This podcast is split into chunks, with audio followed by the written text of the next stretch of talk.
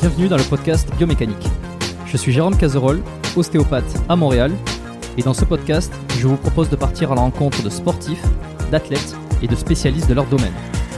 Pour mieux comprendre la mécanique du corps et de l'esprit, pour vous aider à être plus performant au quotidien, et surtout en meilleure santé.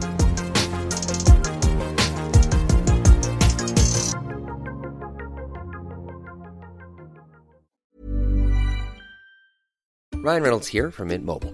With the price of just about everything going up during inflation, we thought we'd bring our prices down. So to help us, we brought in a reverse auctioneer, which is apparently a thing. Mint Mobile unlimited premium wireless. Ready to get 30, 30, bit to get 30, bit to get 20, 20, 20, bit to get 20, 20, bit to get 15, 15, 15, 15 just 15 bucks a month. So, Give it a try at mintmobile.com slash switch. $45 upfront for three months plus taxes and fees. Promo rate for new customers for limited time. Unlimited more than 40 gigabytes per month. Slows. Full terms at mintmobile.com. Avant de démarrer l'épisode, j'ai une excellente nouvelle à vous annoncer. Ça avait été un carton la première fois. J'avais reçu énormément de messages de remerciements. Ils m'avaient fait confiance. Ils ont eu raison. Et moi aussi. Et du coup, on a décidé de réitérer notre collaboration. Alors, vous l'avez compris, Unae est de retour sur le podcast. Et grâce aux nombreuses commandes de la dernière fois, ben, je vous ai encore négocié une super réduction. Et cette semaine, vous avez droit à 15% de réduction sur toute la boutique Unae avec le code biomécanique 15. Et c'est encore une fois de l'inédit. Alors, pour ceux qui étaient complètement passés à côté la dernière fois, Unae, c'est la marque de compléments alimentaires de Julien Vénesson qui fait l'unanimité dans le paysage français actuel dans le domaine de la santé et de la longévité. Ce sont des compléments d'ultra qualité avec des ingrédients de la plus haute pureté et qui sont issus de l'agriculture biologique. Ils ont une charte qualité incroyable et tout est vérifiable sur le site internet. Alors l'été arrive, il est temps de faire le plein de compléments et si vous voulez être au top de votre santé avec les meilleurs produits du marché, eh ben c'est l'occasion rêvée pour le faire. Je vous recommande à titre personnel les oméga 3 en bouteille qui sont considérés comme les plus quali actuellement sur le marché. Si vous voulez améliorer l'aspect de votre peau, la santé de vos articulations et de vos muscles, il y a aussi le collagène éthique qui est issu de poissons sauvages et d'ailleurs qui est en passe de devenir un best-seller chez eux. Euh, Je vous recommande aussi le magnésium Omnimag, hyper important pour le sommeil et la récupération nerveuse et musculaire. Vous avez aussi la vitamine D3 qui avait été un carton la dernière fois et qui est considéré comme beaucoup comme le complément à absolument avoir euh, et qui a un rôle dans quasi toutes les sphères de votre corps. Et puis ils ont aussi plein de nouveautés. Il y a le multivitamine spécial ménopause, il y a le sommeil serein qui est une version améliorée de la mélatonine pour ceux qui ont du mal à bien dormir. Il y a aussi, euh, alors je les ai pas encore testés, mais ça a l'air d'être du lourd. C'est le biotique immunité et le biotique digestion pour booster votre système immunitaire et votre microbiote. Enfin bref, vous allez sur la boutique, vous regardez ce qu'ils proposent, vous vous régalez. C'est sur unae.fr, unae.fr. La dernière fois, vous avez été des centaines à passer commande. Vous avez créé des ruptures de stock sur certains produits. Alors cette fois, bah, traînez pas. Et en plus, je vous rappelle que vous avez 15% de réduction avec le code biomécanique 15. Ils ne font quasi jamais des réductions aussi importantes vu la qualité de leurs produits. Alors c'est le moment d'en profiter. La promotion, c'est cette semaine uniquement. Ça se termine ce dimanche, le 12 mai. Alors profitez-en un max et faites-moi vos retours. Et maintenant, place à l'épisode. Ok, cette fois-ci, on est bon. Voilà, c'est lancé. Euh, Qu'est-ce que je voulais dire? Bon, je ferai ces petits raccordages comme je t'ai dit là euh, tout à l'heure. Euh, sinon, à part ça, bon, mais bonjour à tous, bienvenue sur le podcast. Euh, salut Olivier, euh, bienvenue pour une deuxième fois sur le podcast biomécanique. Salut Jérôme. Euh, alors, j'ai pris le soin quand même d'écouter l'épisode qu'on avait fait. c'était, c'était il y a même un an, et plus d'un an et demi ou deux ans, je crois, on avait fait un épisode. J'ai pas le chiffre, je vais aller essayer d'aller le rattraper là. On avait parlé beaucoup de préparation physique, mais c'était vraiment les euh, les trucs techniques. euh, Comment euh, est-ce que est-ce qu'il faut forcément prendre de la force pour prendre du muscle? Est-ce que comment on prend du muscle? Est-ce que euh, j'avais posé plein de petites questions techniques comme ça et ça me rappelle un peu l'état d'esprit dans lequel j'étais, c'est que je voulais aller chercher des réponses très techniques sur sur comment ceci, comment cela. Ça, ça, ça a un petit peu évolué par dans ce podcast, euh, dans cette émission, parce que maintenant, voilà, on s'autorise à parler. À aller sur des sujets qui sont un peu différents des fois. On reste toujours dans le, sport, la mécanique, la compréhension, la santé, tout ça, mais je suis un peu moins euh, technique. Malgré ça, je me suis quand même posé quelques questions techniques parce que tu es un expert dans le domaine, donc forcément, euh, j'ai des questions qui me tardent et que je vais pouvoir te poser. Et puis sinon, euh, et puis sinon, bah, je vais te laisser te présenter parce que je crois qu'à l'époque, je laissais pas mes invités se présenter. Puis ça aussi, ça a changé. Donc, tu peux dire qui es-tu, d'où viens-tu, que fais-tu? Ok, euh, je m'appelle Olivier Bollier, j'ai 44 ans, je suis préparateur physique depuis une vingtaine d'années. Je travaille euh, principalement avec des athlètes euh, ou professionnels ou des athlètes engagés dans un processus de compétition pour les préparer physiquement à, ces échéances-là. En parallèle de ça, je suis formateur en présentiel au sein de l'université Claude Bernard à Lyon, en France, et en, virtuel, si je puis dire, en online, au sein de, du propre système de formation que je fais de mon côté. Ouais, sur, sur ta plateforme. On y reviendra un petit peu aussi parce que ça c'est un tournant, euh, je pense aussi dans le chez les, les coachs, les préparateurs physiques, ce côté digital, euh, il s'y met de plus en plus. Enfin, tout le monde s'y met de plus en plus. Forcément, le, confinement, tout ça, ça a encouragé euh, cette, espèce de, de migration sur les réseaux aussi, d'apprentissage en e-learning. Je rappelle simplement que le podcast qu'on avait fait, c'était le numéro 29. Euh, c'était pendant la période du, premier confinement, je crois. Euh, j'invite tous ceux qui ne l'ont pas encore écouté parce que c'est un vieux épisode et puis depuis il y a eu un nouvel arrivage de nouveaux, auditeurs. Donc allez écouter cet épisode-là. Quand je l'ai écouté, c'est toujours très difficile pour moi d'écouter mes propres épisodes parce que je m'entends, je me juge et c'est une catastrophe. Enregistrez-vous euh, et, écoutez-vous et vous allez voir l'effet que ça fait. Ça peut, ça parfois ça fait grincer des dents. Euh, mais encore que ça va, je me suis pas trouvé non plus catastrophique. Je me suis écouté en x2, donc euh, comme ça, ça allait beaucoup mieux. Qu'est-ce qui s'est passé depuis Depuis euh, un an et demi, qu'est-ce qui a évolué toi dans ta pratique ou dans ton, dans ton quotidien? Qu'est-ce qui a changé? Moi, dans mon quotidien, la plus grosse évolution, ça, ça, réside dans le fait que j'ai quitté les équipes nationales de la Fédération française de ski. C'était au mois de mai 2021. C'était pas tout à fait prévu parce que j'avais prévu d'aller jusqu'aux Jeux de Pékin, les Jeux d'hiver, au mois de février 2022. Mais on n'a pas pu s'entendre financièrement, donc j'ai quitté la Fédération française de ski en toute décontraction et en toute amitié, mais je l'ai quitté quand même. Et euh, je suis revenu à ce que j'étais depuis ces 15 dernières années, euh, à savoir euh, préparateur physique freelance. Je l'étais avec la Fédé de ski, mais indépendant et strictement payé par les athlètes en direct. Ok. Alors là où avant tu étais payé par une fédération, maintenant c'est les athlètes directement qui te payent. Est-ce que c'est c'est mieux? C'est mieux? C'est différent. Euh, moi, j'ai connu ça sur mes 20, 20, 20 années de pratique. J'ai connu ça euh, presque deux tiers du temps. Donc, j'ai l'habitude de travailler directement pour les athlètes. Le gros avantage, c'est que si les athlètes te choisissent, et donc euh, quand ils viennent vers toi, il y a un, comment dire, il y a pas un engouement, mais enfin une volonté de hmm. de faire ce qui doit être fait, on va dire. Tandis que quand tu es payé par un club ou une fédération, euh, t'es pas choisi par un un ensemble d'athlètes, tu es choisi par euh, un staff technique, euh, des dirigeants. Donc, euh, quand tu entraînes beaucoup d'athlètes, ben, fatalement, tu peux pas faire l'unanimité sur un grand panel de personnes. Donc, dans les deux cas de figure, il y a des avantages et des inconvénients. Ok. C'est quoi le forfait? Comment ça? Je suis curieux. Est-ce que mhm. c'est à la séance? Est-ce que c'est à, à la prépa? C'est à l'année. On m'engage jamais moins d'une saison sportive. Il y a une raison? Oui, ben, on s'engage sur un projet sportif la plupart du temps pour préparer des compétitions. Ces compétitions-là, elles n'arrivent pas forcément tous les 15 jours. Donc, euh, on se prépare, on, se laisse la possibilité euh, d'évoluer, de se faire confiance. Et en dessous de six mois à un an, c'est quand même difficile de mettre en place des choses et d'en voir le, les, fruits quand on est dans la pratique de, haut niveau. Donc, c'est pour ça, euh, on, se fait confiance une saison. Hmm. ok.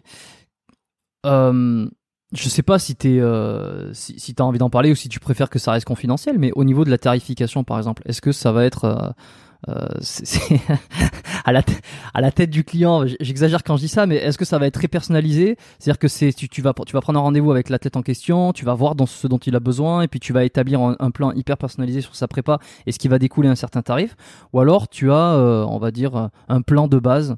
Euh, auquel tu rajouteras des options ben, En fait, euh, ça dépend. La tarification évolue un petit peu, mais ça dépend surtout de la charge de travail que ça va me demander.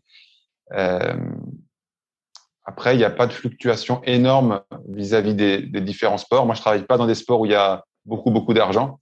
Donc, euh, si tu veux, je peux pas te dire, tiens, j'ai un footeux, je vais lui, je vais le charger 50 000 euros par an. Et puis, j'ai un, j'ai un skieur, je vais le charger 5 000 euros par an parce que ça arrive pas. Moi, je suis dans, je suis dans les sports individuels uniquement. J'ai jamais eu aucun contact euh, ni aucun lien avec les sports collectifs où il y a de l'argent. Donc, euh, je charge pas en fonction de la tête du client. Après, j'ai une fourchette de prix euh, et en fonction de la charge de travail que je vais euh, produire environ, parce que c'est un forfait, je, je fais évoluer la fourchette de prix. Est-ce que tu peux nous la donner, cette fourchette? Oui, c'est aux alentours de 5000 euros par an. D'accord. Ah ben, euh, tu vois, c'est marrant hein, parce que c'est des choses qu'on n'entend jamais, ça. C'est toujours, c'est sous les coulisses de, des sports. euh, on n'entend pas les tarifs.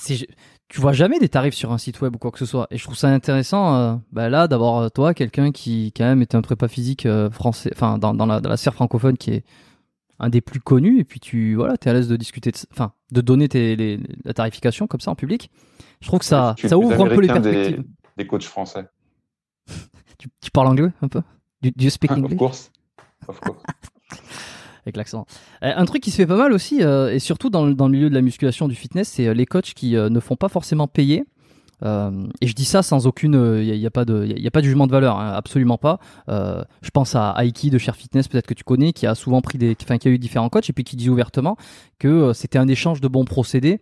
C'est que ça permet, si l'athlète est assez connu et que le coach ou le prépa physique est un petit peu moins connu, en fait, euh, l'échange, il est, je te fais gagner un peu de notoriété parce que je vais te montrer sur les réseaux et puis je vais, je vais montrer un peu ma transformation et je vais dire que c'est grâce à toi. Euh, et en contrepartie, tu m'entraînes et euh, il n'y a pas forcément d'échange financier, mais c'est plutôt un échange de valeur. Est-ce que ça se fait ça dans le la prépa physique des sports euh, peut-être un, bah, un peu moins connus Je peux pas parler pour euh, 100% de mes collègues. Moi, je suis contre à, à 100% parce Ah ouais. que tu, ouais, tu manques vraiment de respect à, tes futurs clients. Je t'explique. Tu prends un athlète A, tu es en début de carrière, tu le fais pas payer. OK. Et tu obtiens du succès. Puis l'athlète B, tu le fais payer. Donc, euh, l'athlète B, tu le prends pour un con par rapport à l'athlète A parce que fondamentalement, euh, lui, il te paye, l'autre te paye pas alors que tu produis le même service. Donc, je trouve que c'est manquer de respect à- aux athlètes qui payent par rapport à ceux qui payent pas. Ce que je peux plutôt euh, conseiller, moi, c'est faire des efforts financiers. C'est-à-dire que tu as une fourchette de prix, une fourchette basse, une fourchette haute. Tu as très envie de travailler avec quelqu'un pour les raisons que tu donnes, par exemple pour la notoriété.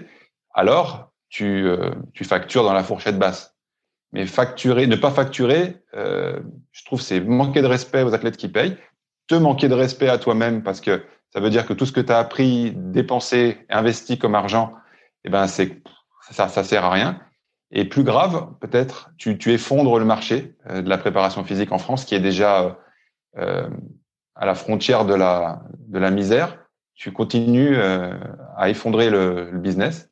C'est comme, euh, tu vois, tu es ostéopathe, hein, je prends cet exemple volontairement, tu es ostéopathe, tu as besoin de te faire connaître, ben allez, de l'ostéopathie gratuite, tu vas avoir des clients. Ouais. Tu vas surtout faire effondrer le marché. Et toi, à terme, euh, tu vas passer pour un, pour un paria. Voilà ce que j'en pense. Bah, c'est- clair au moins. Il y en a beaucoup qui, qui font ça dans le milieu? Je te dis, je peux, vu le nombre de préparateurs physiques qui sont formés en France chaque année, j'imagine que oui. Parce que, euh, vu que le ratio est délirant, je suppose, ouais, je suppose. Mais Hmm. je le déconseille pour les raisons que je donne.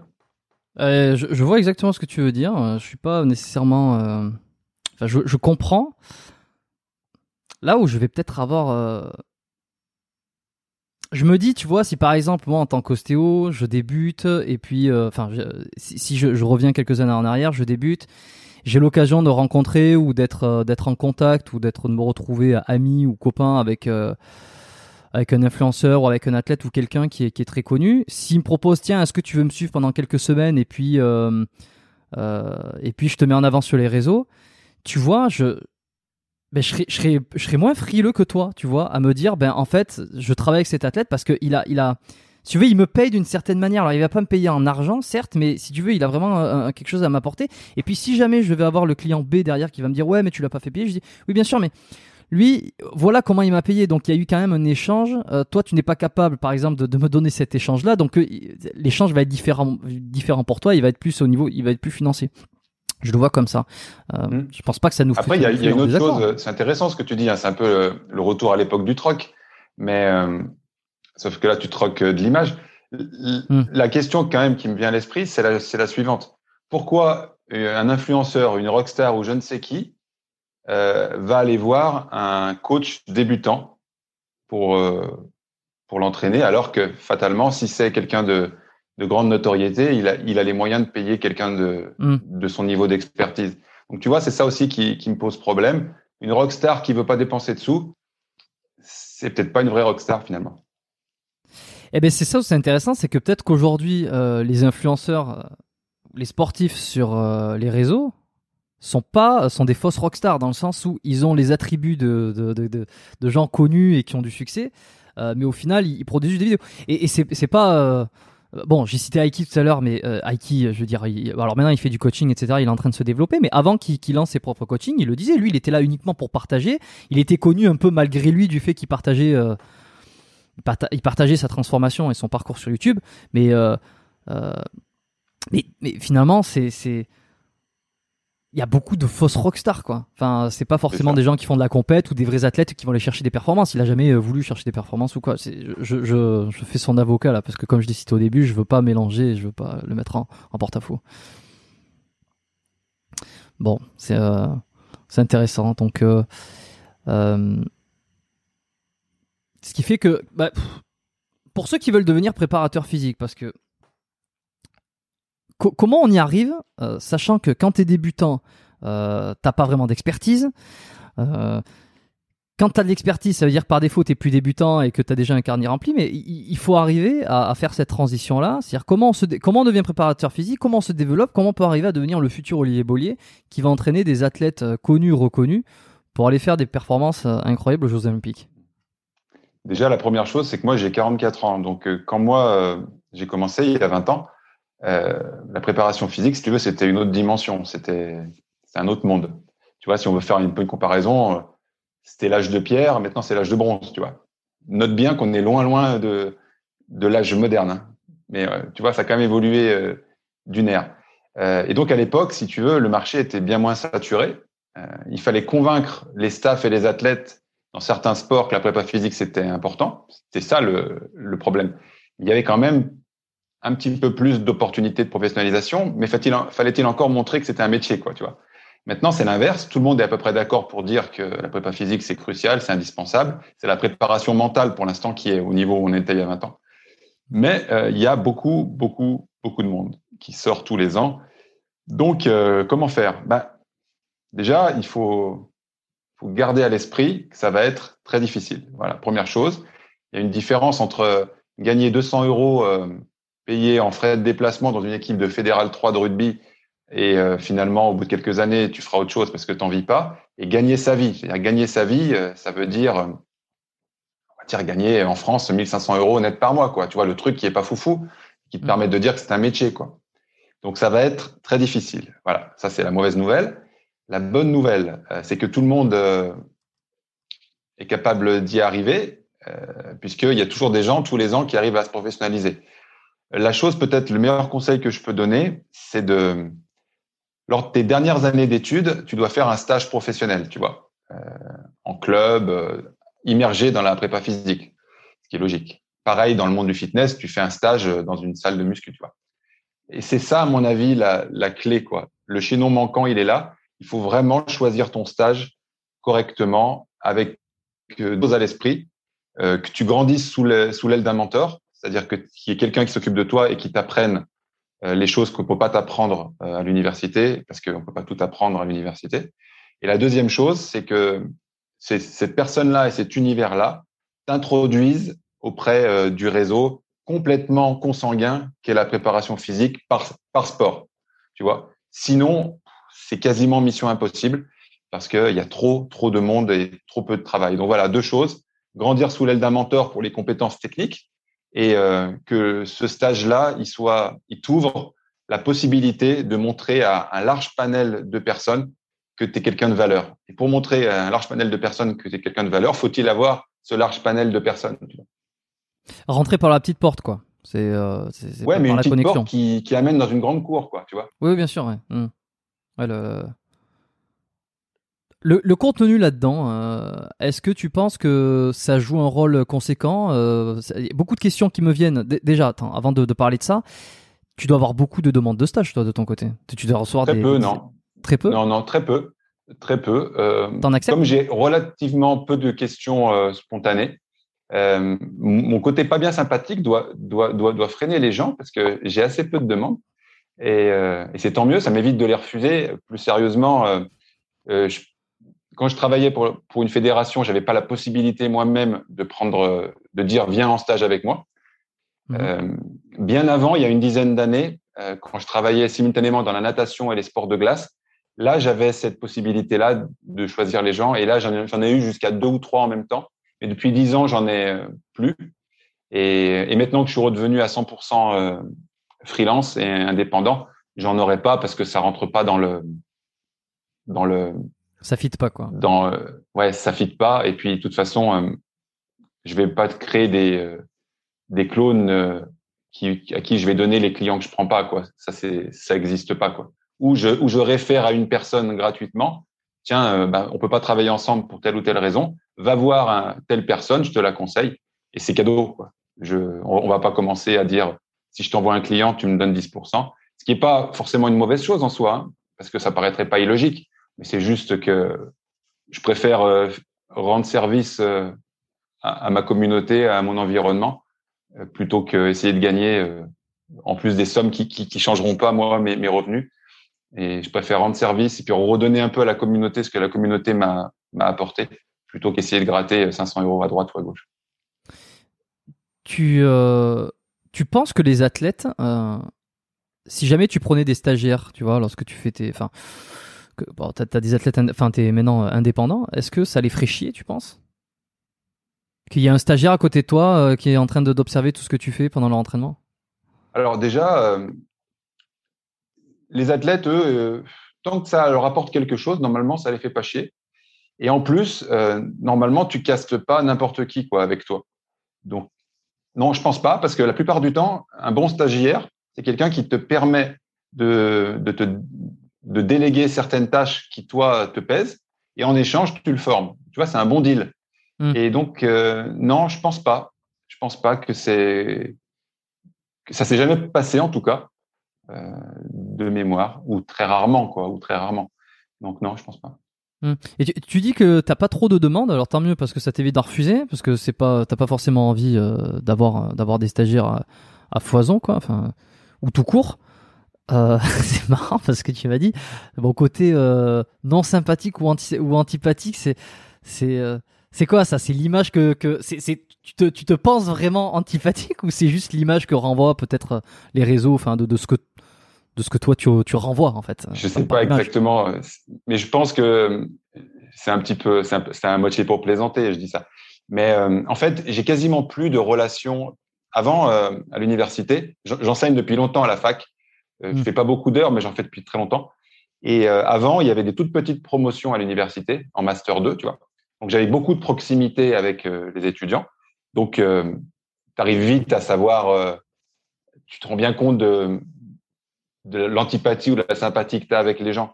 Et puis comme cette profession a explosé, les effectifs ont explosé aussi à l'université.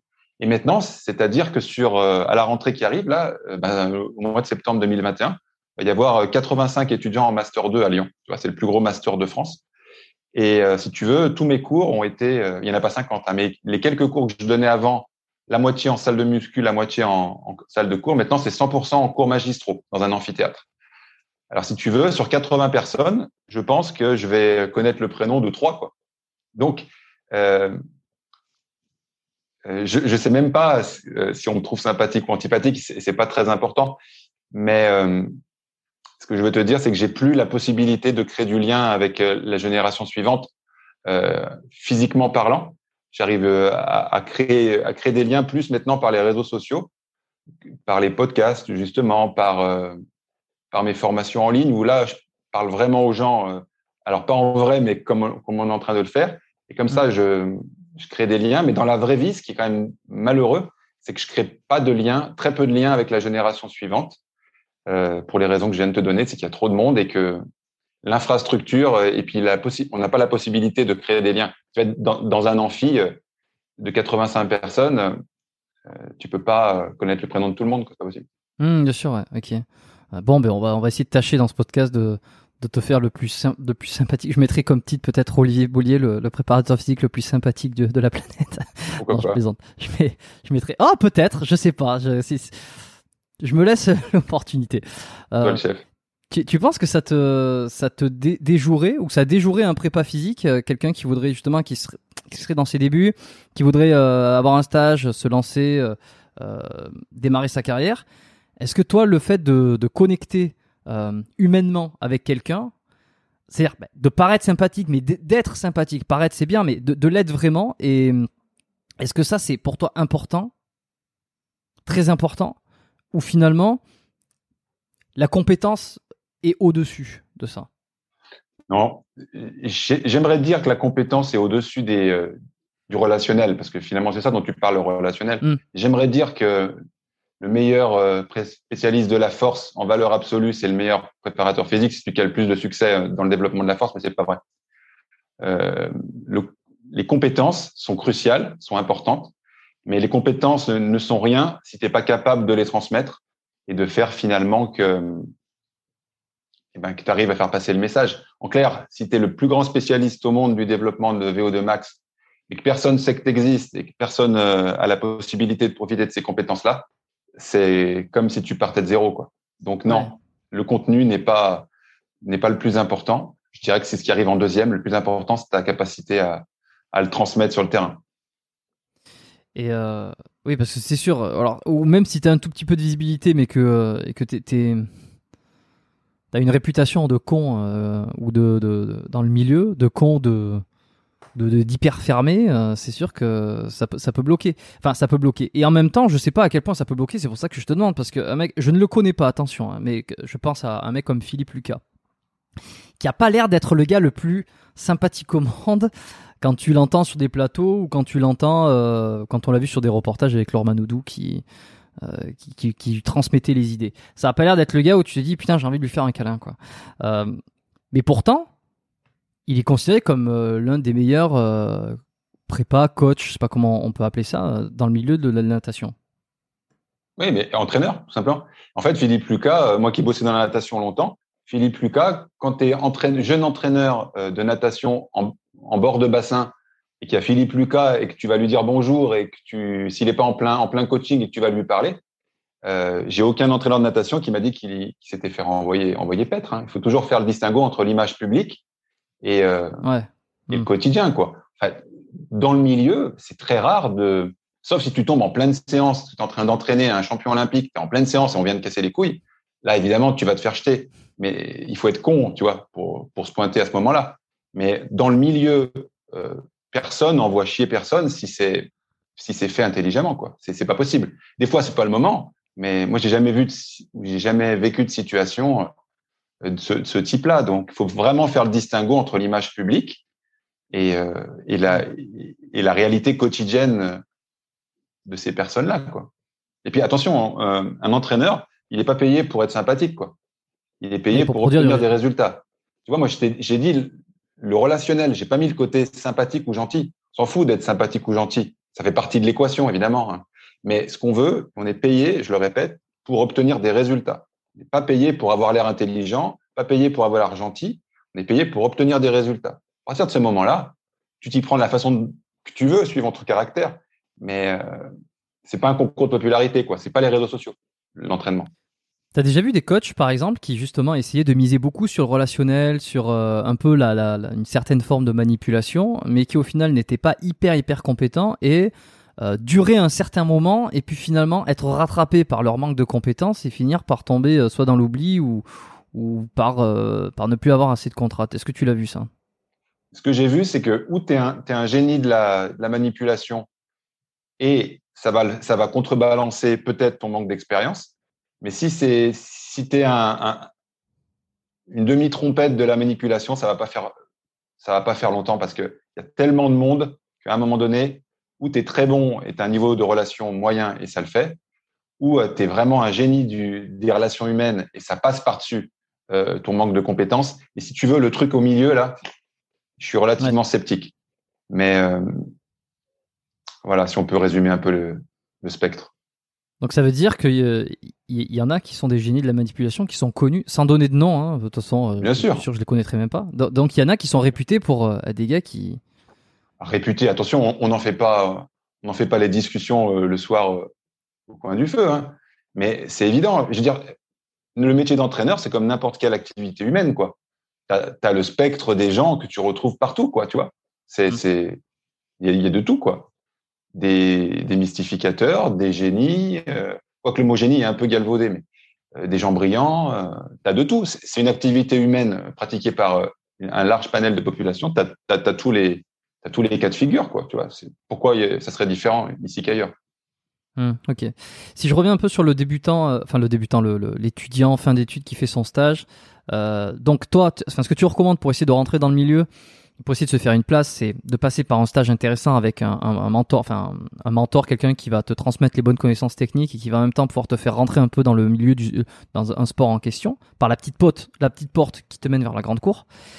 Est-ce que euh, cette personne-là, par exemple, le fait de créer du contenu, avoir une page, parce que ça c'est de plus en plus le cas, j'ai l'impression que que ça soit les coachs, euh, bah, beaucoup les coachs, hein, euh, ceux qui sont en BPGEPS, ont déjà une page Instagram avec des exercices en train de, de, de partager leur euh, le connaissance qu'ils sont en train d'apprendre euh, à l'instant T. Euh, c'est-à-dire qu'ils ont quasiment zéro expérience, mais leur page Instagram, le, package, tu as l'impression que ce sont déjà des coachs diplômé. Alors que souvent, c'est, tu, tu vois, soit c'est pas écrit, soit tu t'en rends compte entre les lignes en cours de formation. Est-ce que le fait d'avoir ça, d'avoir déjà créé ce contenu et créé ce truc-là, est-ce que c'est, tu penses que ça, ça a un intérêt euh, pour essayer de, de, prendre un petit peu de l'avance et ensuite te faciliter l'entrée et euh, l'accès aux athlètes, euh, à des athlètes réputés Alors déjà, il y a une grosse différence. Que l'exemple que tu donnes, qui est juste, c'est le fitness, tu vois, c'est la musculation. Et il est exactement comme tu viens de le décrire. Chez nous, en préparation physique, c'est un autre monde, c'est un petit peu la préhistoire. C'est-à-dire que 90% des, étudiants de dernière année en Master 2, par exemple, euh, ne, ne communiquent pas euh, sur les réseaux sociaux. Ils sont vieux alors qu'ils sont jeunes. C'est-à-dire qu'ils se comportent comme des vieux de 80 piges alors qu'ils en ont 22. Et alors, moi, ça me laisse perplexe parce que moi qui ai le double de leur âge, euh, je comprends pas. Je vais même te, te citer un, un, exemple concret. quoi. Euh, J'ai suffisamment sympathisé avec euh, un étudiant de l'année dernière qui est très actif sur les réseaux sociaux et que je salue. Il s'appelle Alexis Beck. C'est d'ailleurs son anniversaire, je crois, aujourd'hui. Bon, peu importe. Bah, Alexis, il, il, a commencé, je crois, en Master 1 à communiquer de la grande qualité. Il fait un podcast, Move More, et il a, il a un Instagram euh, très, très intéressant. Oui. Il a commencé en Master 1. Bah tiens, et en gros, on lui fait un peu de pub, oui, c'est ça. Alexis Beck, Instagram, Alexis Réhab et Performance. Et son voilà, tu l'as. dit. Et d'ailleurs, si tu veux interroger, à mon avis, celui qui sera un grand nom de, du coaching en ligne, tu peux, tu peux, tu peux l'interroger, je pense. Tu vois, c'est te dire le, le bien que j'en pense. Bref, Alexis, ça a été un des deux ou trois étudiants sur les 60 de l'année dernière qui a communiqué d'une manière professionnelle, je veux dire. Et en gros, on se fout de sa gueule. Ses, étudiants, ses copains étudiants, certains se foutaient de sa gueule. Mais pourquoi? Alors moi, ça me laissait. Ben pourquoi? Bonne question. J'ai pas vraiment encore bien répondu à ça. Euh, à mon avis, parce que dans la prépa physique, ça se fait quand même assez peu en France. Euh, des gens qui communiquent fort sur ce que on fait vraiment. Des, des, des, préparateurs physiques en activité qui communiquent vraiment sur le contenu qu'ils font avec leurs athlètes. À mon avis, euh, en voyant rapidement, j'en compte quatre ou cinq. Quoi. Tu vois, je pense à, à Aurélien Broussal, à Fred Marceroux, mmh. à moi. Sinon, sinon, la très très grande majorité des préparateurs physiques reconnus qui ont de l'expérience et qui travaillent pour de vrai, parce que c'est ça aussi, hein, il, y y a, beaucoup de mythos, qui travaillent pour de vrai sur le terrain, ne, ne communiquent pas sur ce qu'ils font. Donc déjà, si tu veux, si le haut de la pyramide le fait pas, euh, les gens qui, aspirent à, ça ne vont pas vont pas le faire. Donc chez nous, c'est vraiment la préhistoire, quoi. C'est-à-dire que on pense que les réseaux sociaux c'est sale. On pense que le marketing c'est sale pourquoi? Est-ce que, est-ce que, ben oui, bah, en essayant de chercher pourquoi, est-ce que c'est pas aussi une façon d'aller à l'encontre euh, du milieu du fitness qui a explosé et qui est fait de, de tu vois, pour se dire tiens nous on n'est pas comme ça, nous on n'est pas des, en gros on n'est pas des guignols, on s'expose pas sur Instagram euh, comme euh, comme ceux qui font les, les, trois répétitions avec je sais pas quoi. Nous on est au dessus de ça, tu sais c'est un petit peu le, le truc et en fait mmh. j'ai pas besoin de ça quoi. Ouais, mais le problème, c'est que maintenant, tu en as besoin. c'est peut-être valable euh, il y a 20 ans, ça. Hmm. Effectivement, il y a 20 ans, tu n'en avais pas besoin. Mais là, maintenant, pour moi, que- la nouvelle génération, ça va devenir, c'est, à mon avis, quasi indispensable d'a- d'avoir une image euh, virtuelle, quoi, en parallèle de ta, de ta vraie vie, j'allais dire. C'est ta vraie vie aussi. Pour moi, c'est indispensable. Comment, comment on peut, en plus du stage physique réel que tu fais dans la vraie vie, comment on peut te recruter, comment tu peux montrer que tu as quelque chose dans, dans la citrouille si personne ne le sait, je veux dire? C'est aussi simple que ça, quoi. Tu voudrais euh, monter un garage. Personne se foutrait de ta gueule si tu mettais euh, des panneaux dans la ville en disant euh, euh, chez Bollier, on, on répare les voitures euh, euh, super bien, quoi. Bon, le slogan est nul, mais bref, vous avez compris l'idée, quoi. Personne se foutrait de ta gueule si tu ouvrais un garage et tu faisais de la pub pour ton garage. Tandis que c'est pas le cas en nom propre, face caméra, en préparation physique. Alors ça va le devenir. Et je dis, s'il y a des jeunes qui, qui sont là, mais putain, sortez-vous les doigts du cul, comme on dit par chez nous, et arrêtez de penser que vous êtes suffisamment spéciaux pour Mm. que vienne vous chercher alors que vous n'existez pas, quoi. C'est voilà. C'est peut-être pour ça qu'on me trouve antipathique. C'est pour des phrases comme ça. Mais euh, je le pense vraiment, quoi. Et c'est vraiment un conseil euh, qui va être un, un game changer, je pense, sur les années qui arrivent. Bon, euh, je pense pas que. Enfin, peut-être qu'on te prend antipathique pour ça, mais je pense que c'est logique. Et euh, Mais personne ne le dit. C'est ça qui est bizarre. C'est logique, mais je dois être le seul à le rabâcher, quoi. C'est quand même dingue. Trouve pas ouais, ouais, ouais, non, mais si, si. Après, euh, je me dis, euh, comment on, év- on évite aussi l'écueil euh, pour ceux qui sont en études? Alors, ça, va dépendre à quel endroit ils en sont sur leur parcours, de leur cursus. Mais euh, parce qu'il y a aussi le truc du je communique, je donne des infos, j'ai un Instagram, je fais, je crée du contenu, des vidéos, des ceci, des cela, alors que je suis même pas diplômé et que ce que je dis, j'en suis même pas sûr. Euh, tu vois, il y a, il y a aussi un peu le côté euh, C'est vrai. pas, C'est assez, une bonne pas assez expert. Il y a le côté légitimité, ouais. Légitimité, voilà, c'est le mot que je cherchais. Mais après, euh, tu vois, quand, on, quand tu communiques, il n'y a pas d'obligation légale, si tu veux, d'être euh, le meilleur des meilleurs pour parler. Si c'était vrai, si tu veux, le monde serait, serait extrêmement silencieux, quoi. Tu vois, on entendrait les mouches voler en permanence. Euh, tout le monde s'exprime sur les réseaux sociaux pour donner son avis sur la Covid, sur le complotisme, sur la Terre est plate et sur euh, le fait qu'on n'ait pas les marchés sur la Lune. Euh, si tu veux, ça n'empêche pas tous les comptes de parler, quoi, si tu veux. Donc, euh, quand tu es face caméra ou tu écris des choses et, et que tu donnes ton avis, ça n'a pas de volonté forcément à être une vérité universelle. Et puis, 20 ans plus tard, euh, tout ce que je dis, j'en suis pas intimement persuadé dans chaque cellule de mon corps que ce que je dis, c'est tellement intelligent que il faut vraiment que je le dise, si tu veux. Si tu attends de tout savoir sur tout, eh ben, tu vas communiquer le, la veille de ta mort, quoi, si tu veux. Ce qui est toujours un peu tardif, quoi. Pas en termes de projet, euh, c'est un peu oui. Ah oui, tard. tu vois. Euh, en termes de planification, ouais. Euh, c'est vrai. Et il y a un truc que je me suis rendu compte euh, assez récemment dans les derniers mois, hein, et, et je trouve que c'est pour ça que je vais le dire parce que ça peut peut-être aider à réfléchir. C'est ce que tu dis à l'instant T, effectivement, n'est n'est n'est plus valable à l'instant T plus 1, T plus 10, T plus 20, parce que les connaissances s'améliorent, parce qu'on bouge. Et en fait, il y a vraiment cette peur au départ, je pense, quand tu commences à créer du contenu, à vouloir essayer de partager tes idées, de se dire, oui, mais si je dis une connerie. Et alors, moi, pour rassurer, je, pourrais dire à, cette personne qui se dit là, mais t'inquiète pas, tu dis une connerie. Enfin, tu dis une connerie. Dans 10 ans, ou dans 20 ans, si tu veux, ce que tu diras sera considéré comme une connerie. Donc, dans, dans tous les cas, il y a 90% de chances que tu te trompes si tu, euh, en prenant comme référentiel dans 20 ans. Donc, en fait, vas-y, si tu veux, parce qu'aujourd'hui, c'est vrai, ou aujourd'hui, tu sembles, ça semble vrai, mais il y a de grandes chances que euh, les- la manière de penser, ou en tout cas le- les connaissances évoluent. Donc, euh, il y a de grandes chances que, de toute façon, ce que tu dis soit une, soit une connerie, dans l'absolu. Je je sais pas Ça. si je suis clair. Puis, si, si, c'est très clair. Puis ce qu'il faut se dire aussi, c'est que il faut, il faut mesurer la chose sur, dans l'autre sens, sur le coût de l'inaction.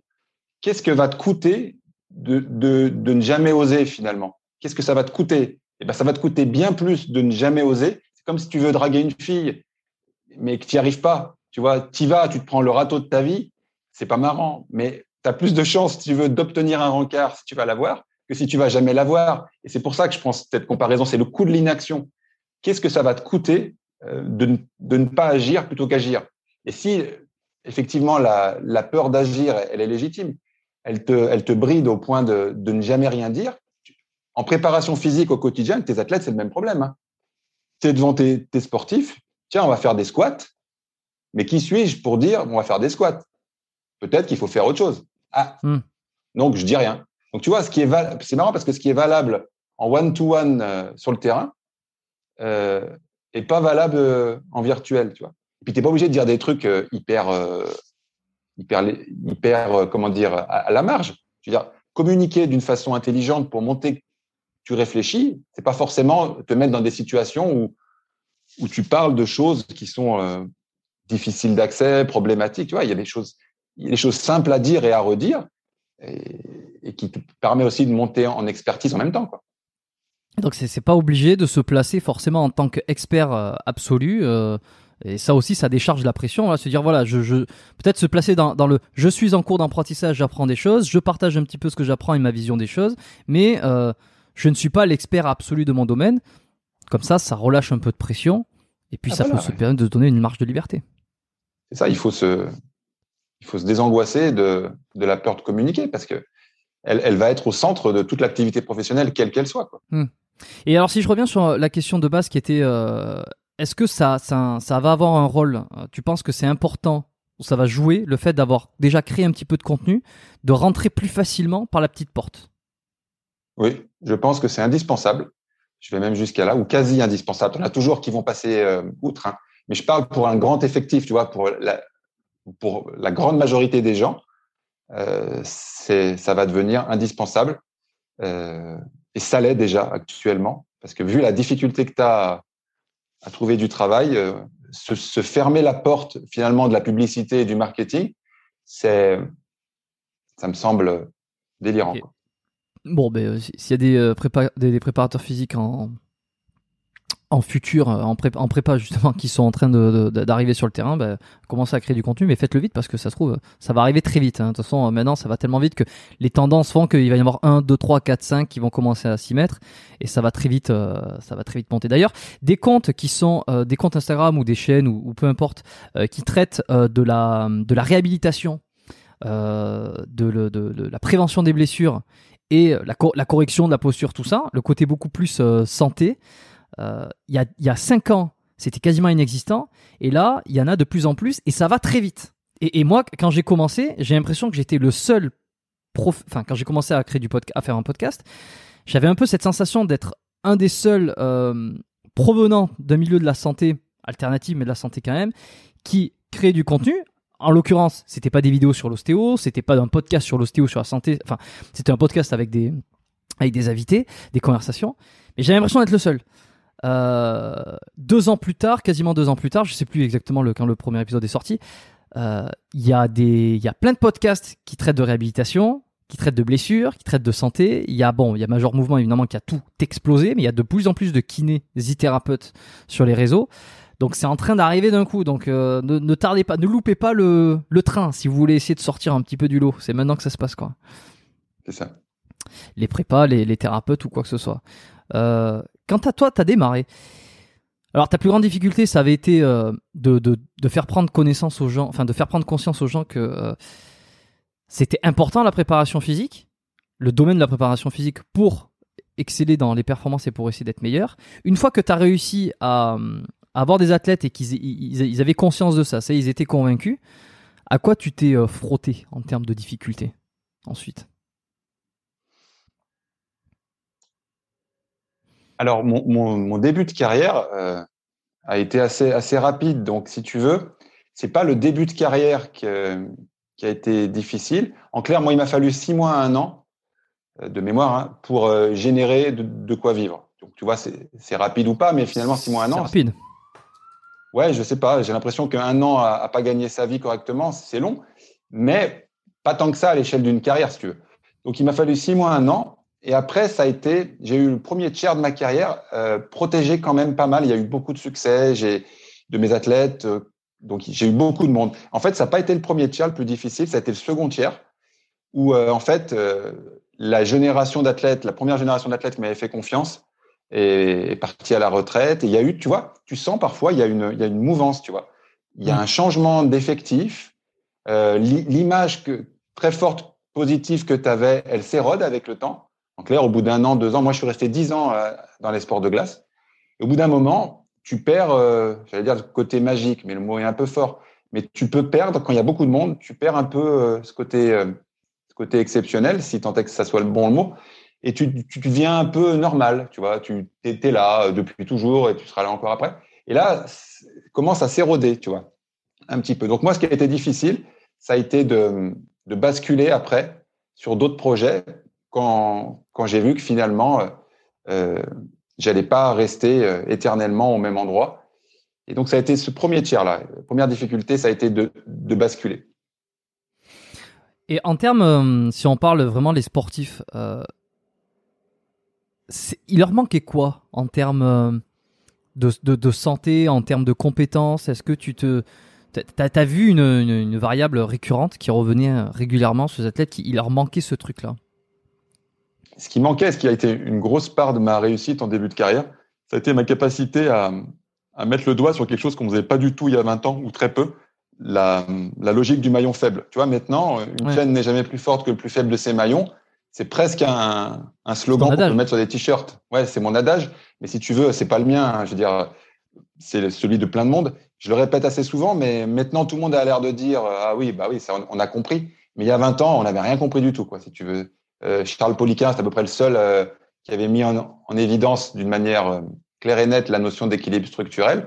Donc euh, là, il y a 20 ans, ça a été euh, le game changer pour moi parce qu'en appuyant sur le maillon faible, tu faisais exploser euh, les performances de tes athlètes qui étaient tout le temps sur le maillon fort. Tu vois, ils étaient forts, ils étaient forts. Genre, ils étaient forts en quart de squat. OK, il suffisait de les passer en demi-squat et en squat complet progressivement pour que les curseurs fassent ça. Tu vois, la règle étant qu'il fallait se déspécialiser pour tendre vers un équilibre. C'est ça la notion de maillon faible, c'est se déspécialiser, sortir de ta spécialisation, voir le problème à l'envers pour rééquilibrer la structure, tendre vers l'équilibre et par là même du coup exploser.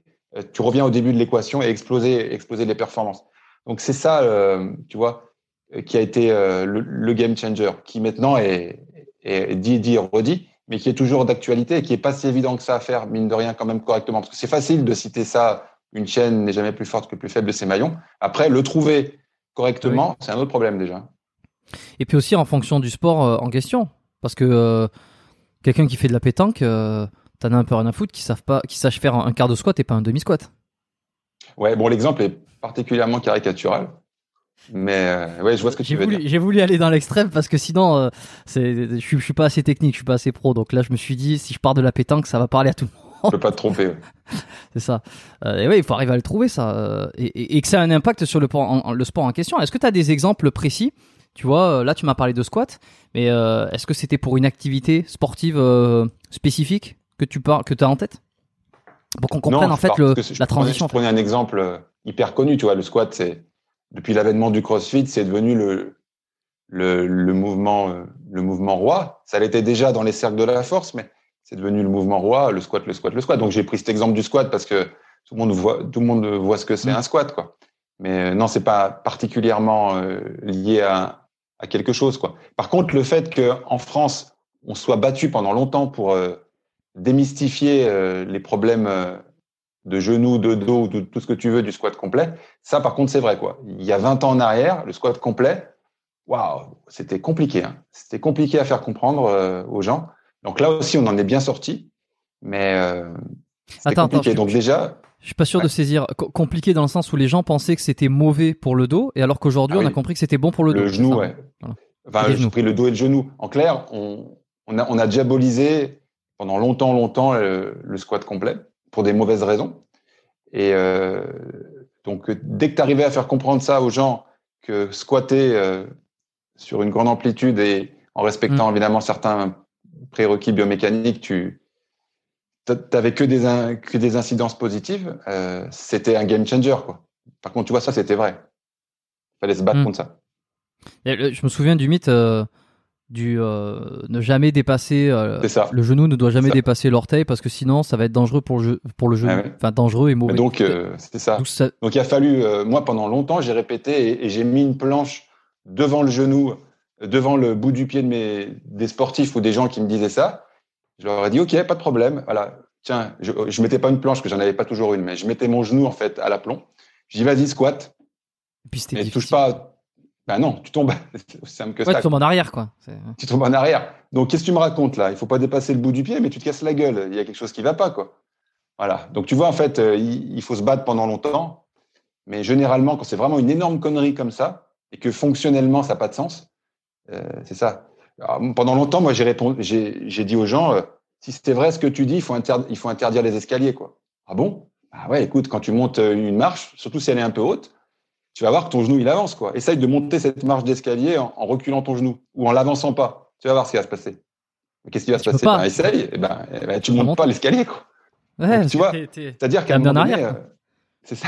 À un moment donné, il a fallu se battre contre quelque chose que, je veux dire, que ma grand-mère, avec la sagesse populaire euh, d'ouvrier à l'usine, aurait pu trouver, quoi, tu vois. Mais bon. Mais alors, d'où ça vient ça? Si on n'avait pas les connaissances euh, sur euh, la biomécanique et notamment aussi, je pense à quand même la morphologie, parce que euh, parce que quand t'as des segments, enfin, c'est surtout en fonction des segments. Il y en a qui vont pouvoir dépasser, il y en a beaucoup moins, et c'est en fonction de la, la, la longueur des segments osseux. Mais ça, avant qu'on le découvre, avant qu'on le comprenne, euh, d'où vient cette idée que dépasser l'orteil, dépasser les orteils avec le genou lorsque tu squattes, est mauvais pour le genou? Est-ce que je sais pas, il y a eu des études qui ont montré que Ouais. les genoux Il y a eu une grosse étude de merde qui, est, qui, a comparé justement des squats euh, avec le genou bloqué versus des squats euh, genou libre et qui a montré que fatalement, euh, quand tu, euh, bloquais l'avancée du genou, tu avais moins de contraintes mécaniques sur le genou. Mais ce que l'étude a, dit, mais que les gens n'ont pas retenu, c'est que tout était décalé au niveau de la colonne lombaire. Et cette étude-là, je mets souvent la photo. je mets souvent la photo parce que dans l'étude, il y a la photo du pauvre mec qui squatte euh, avec, avec la planche qui l'empêche d'avancer. Et le gars, il est obligé d'arrondir le genou comme ça, euh, le dos comme ça. C'est-à-dire que tu as une magnifique photo dans l'étude où le gars, il fait un squat dos rond, tu sais, parce que sinon il tombe. Et, euh, et c'est magique, quoi. Et je pense que cette étude, elle a fracassé tout le monde parce que on a dit, oh là là, regarde, l'étude montre que si tu squattes jusqu'en bas, tu as un gros stress sur le genou. Et déjà, un gros stress, c'est quoi? Ouais, Il y a, un stress, quoi. C'est comme quand tu fais du développé couché, si on te dit, euh, ben, fais qu'un quart de développé couché, tu auras moins de stress sur l'épaule. Oui, mais en fait, en quoi le stress c'est un problème, quoi, tu vois? Euh, C'est s'il est mal géré que c'est un problème. Donc cette étude-là, euh, on en a bien parlé avec Aurélien dans le dans le podcast qu'on a fait sur sa chaîne sur le squat complet. On a on a il y a, toutes les études euh, en biblio. Donc j'invite les gens à aller voir, quoi, qui voient en détail tous les arguments et, et tout l'historique de ces conneries-là. Je vais, je vais le noter euh, ici là dans mes petites notes et je le rajouterai en description. Donc podcast avec Aurélien. Comme ça, euh, comme ça, vous n'aurez plus qu'à faire dérouler la description et euh, ça sera quoi? C'est sur YouTube hein, que c'est disponible. hein? Ouais, ouais, sur sa chaîne. Voilà, sur le squat. Comme ça, je laisserai le lien directement dans les notes. Donc il y a ça. Est-ce qu'il y avait, il y a eu d'autres trucs qui étaient comme ça, d'autres mythes qui ont perduré à part ce squat-là, qui te vient en tête? Euh, non, il y a eu un mythe plus récent là qui qu'on est en train de pas d'invalider, mais qu'on est en train d'inverser. C'est plus un- de la mode qu'un mythe, quoi. C'est le la haine du euh, du footing, quoi. La haine de, Ah, du low intensity steady state, tu sais, du, du cardio lent. Euh, Oui, oui, c'est l'extraord- exact. ouais, c'est ça. L'extraordinaire boom du hit, Hmm. qui fait qu'on a vu sûrement un paquet de gens se cramer à, à faire du hit un jour sur deux. Pour perdre du gras. euh, il y a, ouais, pour perdre du gras, ouais. Et du coup, ça, on est passé de, on fait jamais de hit, à on fait plus que du hit. Donc fatalement, ça peut pas marcher non plus. Donc tu vois, il y, a- il y a eu ça là qui me vient à l'esprit. C'est les deux trucs qui me viennent à l'esprit, quoi. La surdose de hit et euh, les squats complets. Ouais, et la surdose de hit, c'est marrant parce que euh, justement, l'idée, euh, moi, ce que j'ai entendu, mais c'était il y a une dizaine d'années déjà. je, commençais à entendre ça de la part d'amis où j'étais pas encore euh, diplômé, j'avais pas, euh, j'avais pas, j'étais pas dans le milieu, on va dire, où, j'avais pas toutes, les connaissances que j'ai aujourd- aujourd'hui. J'en avais un petit peu évidemment avec la biochimie euh, parce que j'étais, j'étais en première ou deuxième année, donc avec la biochimie, tu comprends quand même pas mal de choses sur le l'effet énergétique. Donc tu sais, quand t'entends des choses, t'essaies de le mettre en comparaison par rapport à ce que t'as appris sur les sur la physiologie. Et un truc qui revenait, c'était en fait courir. Alors avant, le mythe, c'était courir 45 minutes pour commencer à perdre du gras. Et puis ça, à un moment donné, ça, a été complètement explosé par justement l'avènement du hit et du fractionné qui disait non mais en fait en 15 minutes tu vas cramer autant de gras et en plus de ça tu vas cramer du gras, enfin tu vas cramer des calories et perdre du gras après. C'est-à-dire quand tu vas te reposer, ton métabolisme il va continuer à travailler, tu vas continuer à perdre à perdre de la graisse en fait. Et, et euh, ça on l'attend un petit peu moins ces dernières années. Enfin, disons que je pense que c'est qu'il y, a moins le côté nou, il y a moins le côté euh, nouveau.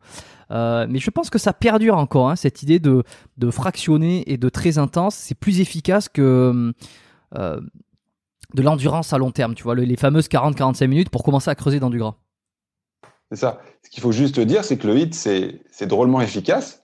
Et si tu fais que ça, tu vas te cramer hyper vite, quoi. Donc en fait, c'est pas une question que ça soit tant bien même ça soit plus efficace, mais faut-il encore comparer ce qui est comparable? On parle de quel hit, tu vois, quelle durée d'effort, quelle durée de mm. récup, quelle intensité, quelle durée de séance, parce que du hit, c'est, ça veut dire un intervalle training à haute intensité. Mais c'est quoi? Euh, Tu vois, c'est de, quoi on parle exactement? Parce que du hit, tu as, tous les protocoles du monde quoi, qui rentrent dedans. Dès que mm. ça va vite et dès que ça, ça s'arrête, ça repart, ça s'arrête, ça repart, c'est du hit, quoi, à haute vitesse. Donc, ok et versus euh, du cardio lent, du cardio lent de quoi? Deux heures, trois heures, dix minutes, trente minutes, tu vois? Donc c'est ça, déjà comparer euh, ce qu'on peut, quoi. Mais euh, la réalité, elle est toute simple, quoi. Pour, pour avoir les meilleurs résultats en termes de perte de gras, il faut cumuler du HIT, du lisse, et surtout une alimentation qui te permet de d'être dans un processus où tu manges pas plus que que tu crames, quoi, aussi, tu vois? Pour voir que l'aspect quantitatif. Quoi. Et, les 40, par exemple, sur du, footing classique, du vélo ou euh, de la course à pied ou du tapis euh, dans une salle de sport, à intensité donc modérée, lente, modérée, euh, les fameux, tu commences à creuser dans le gras à partir de 40-45 minutes. Ça aujourd'hui, c'est complètement explosé pour toi? Bah, Disons que oui, parce que ça, ça voudrait dire qu'il y a une sorte d'horloge à l'intérieur, tu vois, qui, qui sonne à 45 minutes, puis à 44, il se passe rien. Ah, tu vois bien, quoi. C'est des trucs, c'est, ça fait un peu slogan de, de, de Marie-Claire, tu vois. Euh, euh, bon, c'est hyper, c'est hyper genré ce que je viens de dire, donc c'est mal. Mais ça fait un peu. Euh, non, pas en ce moment, hein.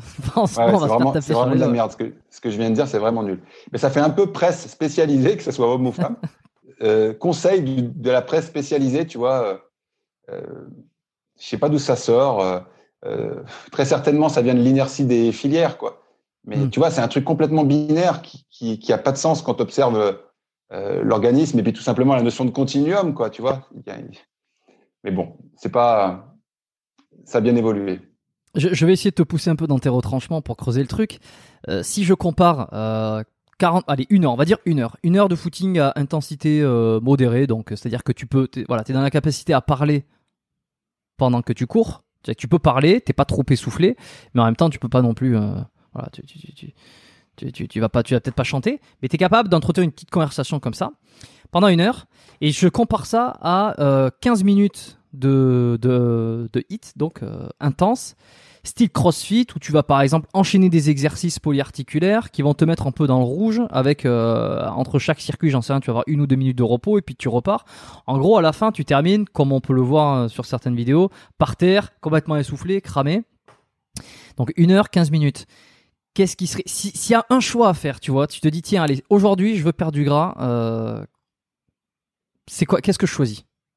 Bah, Si tu es en bonne santé euh, que tu n'es pas en surcharge pondérale, euh, que t'as pas de, tu es capable de squatter, tu es capable de faire tout ce que, es, que tu as l'air de me mm. dire euh, dans le hit, si tu peux squatter, enfin, frère, en clair, si tu peux faire du crossfit, c'est ça que tu me dis, tu peux faire du crossfit avec des mouvements polyarticulaires et de l'altéro, intuitivement, parce que j'ai pas les chiffres à l'esprit et, et, moi je raisonne pas en termes de perte de poids, je suis pas dans le coaching minceur, donc je suis sûr qu'il y a des spécialistes de la physio ou des pseudo-spécialistes de la physio qui répondront mieux que moi à cette question. Intuitivement, une heure de footing euh, au seuil aérobie, on va dire, tiens, pour prendre des, des, expressions un peu désuètes, mais tout le monde comprend, versus euh, 15 minutes de crossfit polyarticulaire, euh, altéro, euh, où tu rajoutes justement la composante anabolique qui va te faire prendre de la masse musculaire et donc augmenter ton métabolisme mmh. de base tout au long euh, des, tout au long des jours suivants, dès que la prise de muscle se sera faite, intuitivement, et je suis sûr qu'en commentaire, les gens euh, nous le diront, si, si, je me trompe ou s'ils ont des avis convergents ou divergents, je pense mmh. que mieux vaut miser sur l'option euh, CrossFit. Mais si tu fais que ça, ça risque de queener aussi à terme. Donc tu vois, euh, c'est okay. pas bilatéral, c'est pas unilatéral. Et évidemment, c'est adapté en fonction des situations parce que là, évidemment, je vais aller te titiller et je vais te dire, euh, tiens, regarde par exemple, euh, les, les, bodybuilders euh, qui à la, sont en fin de sèche. Je sais que c'est pas ta spécialité, hein, mais c'est juste pour discuter. Ensuite, on va passer à autre chose. Sûr. Qui s'entraînent donc 5 à 6 à 7 jours sur 7 euh, sur des exercices pour l'articulaire, monoarticulaire, peu importe, qui ont vraiment une, une, un stimulus musculaire. Et eh bien eux, ils vont pour augmenter leurs dépenses, ils vont euh, plutôt euh, faire du faire du du cardio. Tu vois, on voit souvent, tiens, je rajoute du cardio euh, dans ma semaine, un petit peu plus à chaque fois, et pas du hit, tu vois.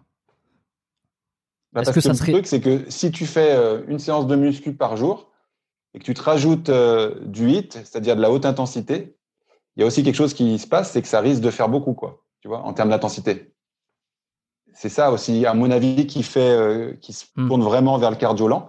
Ça, et intuitivement, ce que je pourrais dire aussi, c'est que quand tu fais du bodybuilding, euh, t'es jamais euh, dans de l'aérobie euh, steady state, quoi. T'es jamais sur un effort euh, continu et tout. Donc, tu as vraiment ce maillon faible énergétique à jouer, quoi.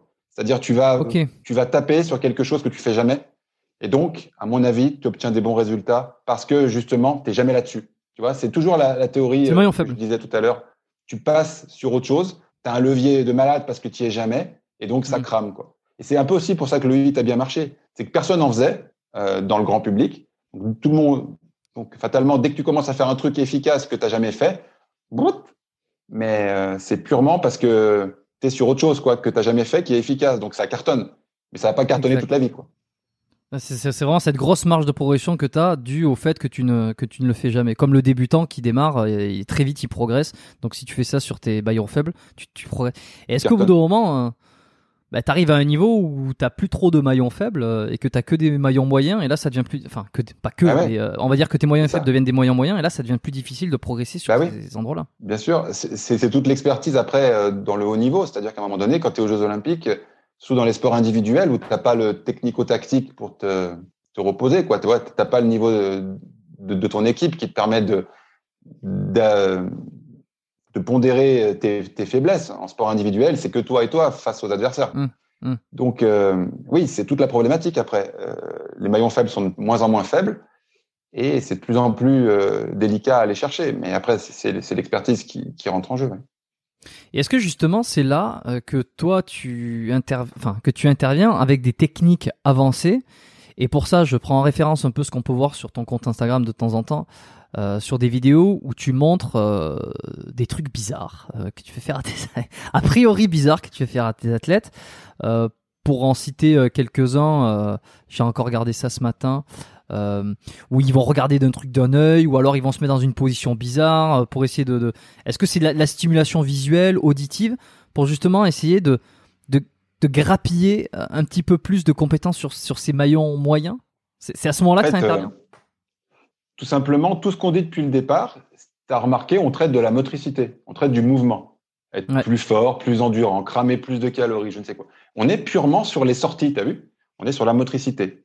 C'est comme s'il y avait une boîte noire euh, sur les entrées sensorielles. Ça voudrait dire que le sport, c'est qu'une question de, de motricité, c'est qu'une question de mouvement. Mais le mouvement, il se crée pas à partir de rien, tu vois. On n'est pas dans une boîte noire, on n'est pas dans un cocon euh, complètement euh, hermétique. C'est-à-dire qu'on prend une décision en ski, tu prends une décision euh, par rapport à ce que tu vois, à l'information proprioceptive que tes muscles, que ton corps te renvoie, à l'information que l'oreille interne, l'appareil vestibulaire te donne, et tu produis de la motricité, tu produis du mouvement avec toutes les entrées sensorielles et sensitives. Or, on s'en occupe très peu de tout le plan sensoriel et sensitif. Et, les choses un peu bizarres que tu vois, c'est tout simplement, est-ce qu'il n'y a pas des maillons faibles euh, ailleurs que dans la motricité? Évidemment que si. Pourquoi on ne pourrait pas progresser sur la finesse des informations que l'oreille interne envoie à notre cerveau et donc à ta capacité à t'équilibrer Pourquoi on ne pourrait pas? Ça semble mm dénué de bon sens, là encore. On peut, on peut tout travailler, le temps de soutien de VMA, euh, des trucs hyper compliqués, et puis on peut pas, euh, on peut pas travailler l'oreille interne. Pourquoi? Mais il y a une chronologie quand même, ou, euh, ça peut être fait dans n'importe quel ordre? Bah, C'est fait dans l'ordre dont tu as besoin. quoi. Si quand tu fais du testing, tu te rends compte que le plus important à travailler pour l'instant, c'est plutôt la motricité que le système sensoriel, bah, tu zoomes un peu sur l'un. Après, tu fais, tu fais rarement que l'un ou que l'autre, quoi. Tu, tu vois, tu as souvent un ou deux maillons faibles à traiter, quoi. Et puis, euh, et puis tu les traites. Mais tout simplement, euh, il faut s'occuper euh, pas que de 50% euh, du job, pas que de la motricité, quoi. Parce que si tu prends les informations n'importe comment, ben, on peut quand même penser que la motricité sera euh, de moins bonne qualité, quoi. Déjà rien que la proprioception, quoi. Si tu as un, schéma corporel tout bâtard, c'est-à-dire que quand je suis comme ça et que je crois, si j'ai les yeux fermés, que je suis pas à 90 degrés mais à 120, je caricature. Hein, euh, ça va être dur de faire un mouvement fin et précis si déjà j'ai un schéma corporel euh, hyper mauvais, quoi. Tu vois, c'est pas pas beaucoup plus compliqué que ça, quoi. Ouais, c'est clair. Et si je prends un exemple que quelqu'un qui aurait une, une, mauvaise motricité sur un squat, tu vois, que l'exécution est pas bonne, il manque de technique sur un back squat classique, et à côté de ça, il a également un problème de proprioception. On va dire que euh, dans, dans, tous ces maillons, il a deux maillons faibles qui sont ces deux-là la motricité, l'exécution du squat et euh, et le, le, le sensoriel. J'ai pas trop les bons mots parce que je suis pas un expert là-dessus. J'essaie euh, de dire comme je peux. C'est quoi le toi dans ce cas-là euh, Est-ce y a est-ce que c'est plus intéressant d'abord d'avoir la bonne technique pour ensuite travailler le sensoriel ou alors euh, ou l'inverse Tu vois? Est-ce que quand même il y en a un qui prime sur l'autre? Non non, je pense que d'un point de vue réaliste, tu fais les deux simultanément quoi. Tu vas pas faire que l'un ou que l'autre, ça serait des entraînements qui ressembleraient à rien quoi. Mais non, tu, tu cumules les deux, quoi. Et moi, j'utilise vraiment euh, les récup, tu vois.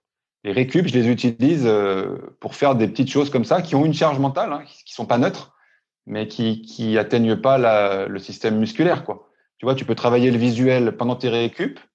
C'est une charge mentale, d'accord, mais au moins tu tu utilises le temps de tes récup mmh. pour faire quelque chose qui est quand même pas sur le même registre et donc tu gagnes du temps parce que nous, dans le sport, on court après le temps, quoi. C'est-à-dire qu'il faut s'imaginer que les sportifs, même les sportifs pros, n'ont pas que ça à faire, quoi. C'est-à-dire que la prépa physique, c'est pas, euh, ils n'ont pas 6 euh, heures par jour à mettre sur la prépa physique, quoi. Tu vois. Donc il faut euh, rentabiliser le temps. Contrairement à ce que s'imaginent les gens, les sportifs professionnels n'ont pas tant que ça de temps d'évoluer à la pratique purement physique. Ils ont beaucoup de temps d'évoluer aux technico-tactiques, tu vois, à leur jeu, à leur ouais. à leur aspect technique. Donc, il faut rentabiliser le temps. Donc, pour répondre à ta question, tu fais les deux simultanément. Tu vois, parce qu'il faut gagner du temps. Et puis, sinon, ça ferait des entraînements trop euh, monolithiques. Tu vois. Il y a plein d'exercices là que tu montres sur ton Instagram, des, en petites vidéos. Donc, il, regarde, euh, c'est ton athlète qui regarde sur, sur une planche. Euh, bon, c'est très difficile à expliquer en, audio là, donc allez, allez, regarder sur l'Instagram d'Olivier. Vous allez voir les petites vidéos.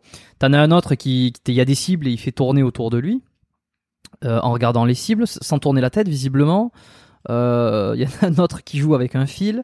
Bon bref, c'est assez, euh, c'est assez original quoi, tu. Enfin, comme moi je, je, je vois, j'imagine de quoi il s'agit, mais après je suis assez lointain de tout ça. C'est quoi ces techniques? D'où tu les sors? Enfin, tu les as appris, tu les, tu les expérimentes, tu les sors de, de ton chapeau ou pas? Mais en fait, ce que les gens savent pas, c'est que moi, dans les années 2000, j'ai soutenu une thèse de doctorat et euh, j'ai le privilège de pouvoir mettre DR devant mon nom de famille. Et euh, tout ça pour dire que j'ai fait une thèse de doctorat en neurosciences. D'accord?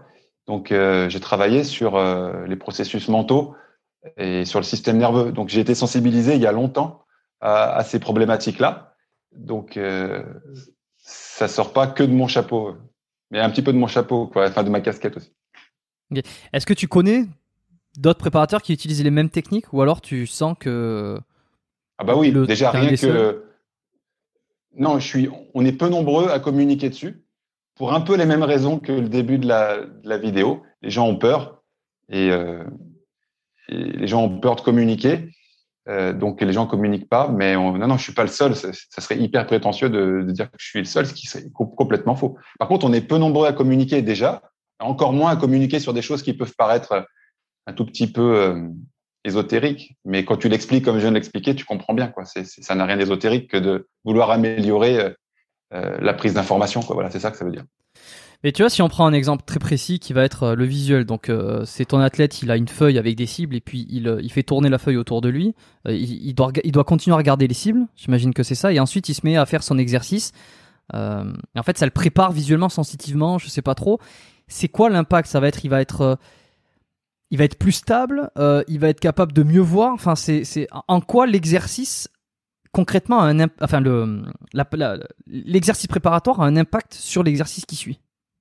Dans ma philosophie, l'exercice qui fait en sensoriel, Hmm. euh, il est sur le maillon faible aussi.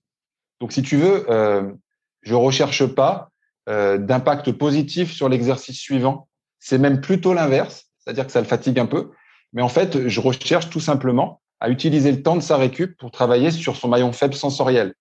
Et là, si en l'occurrence c'est un problème de fixation oculaire, je cherche à améliorer sa fixation euh, parce que j'ai identifié que la fixation dans tel cadran était faible, donc je veux l'améliorer. Mais en fait, dans mes exemples là dont tu parles, il n'y a pas d'influence positive, c'est pas de la post-potentiation euh, pour l'exercice suivant, voire même ça le met pas en situation favorisante. Et moi, je m'en fous parce que je cherche pas à ce qui squatte le plus pendant ma séance dans l'absolu. Cherche à ce qu'il soit le moins faible possible euh, sur ces maillons faibles.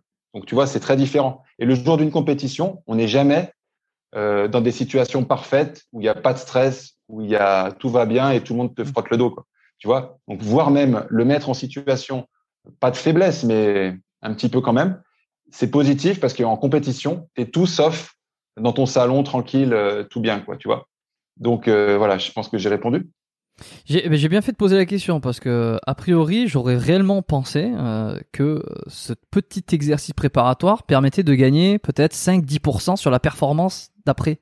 Je sais pas. Par... Ça peut être fait, ça peut être fait. D'autres le font comme ça. Moi, dans ma philosophie de l'entraînement sensoriel et sensitif, c'est pas le cas. C'est-à-dire que j'utilise pas les exercices facilitants.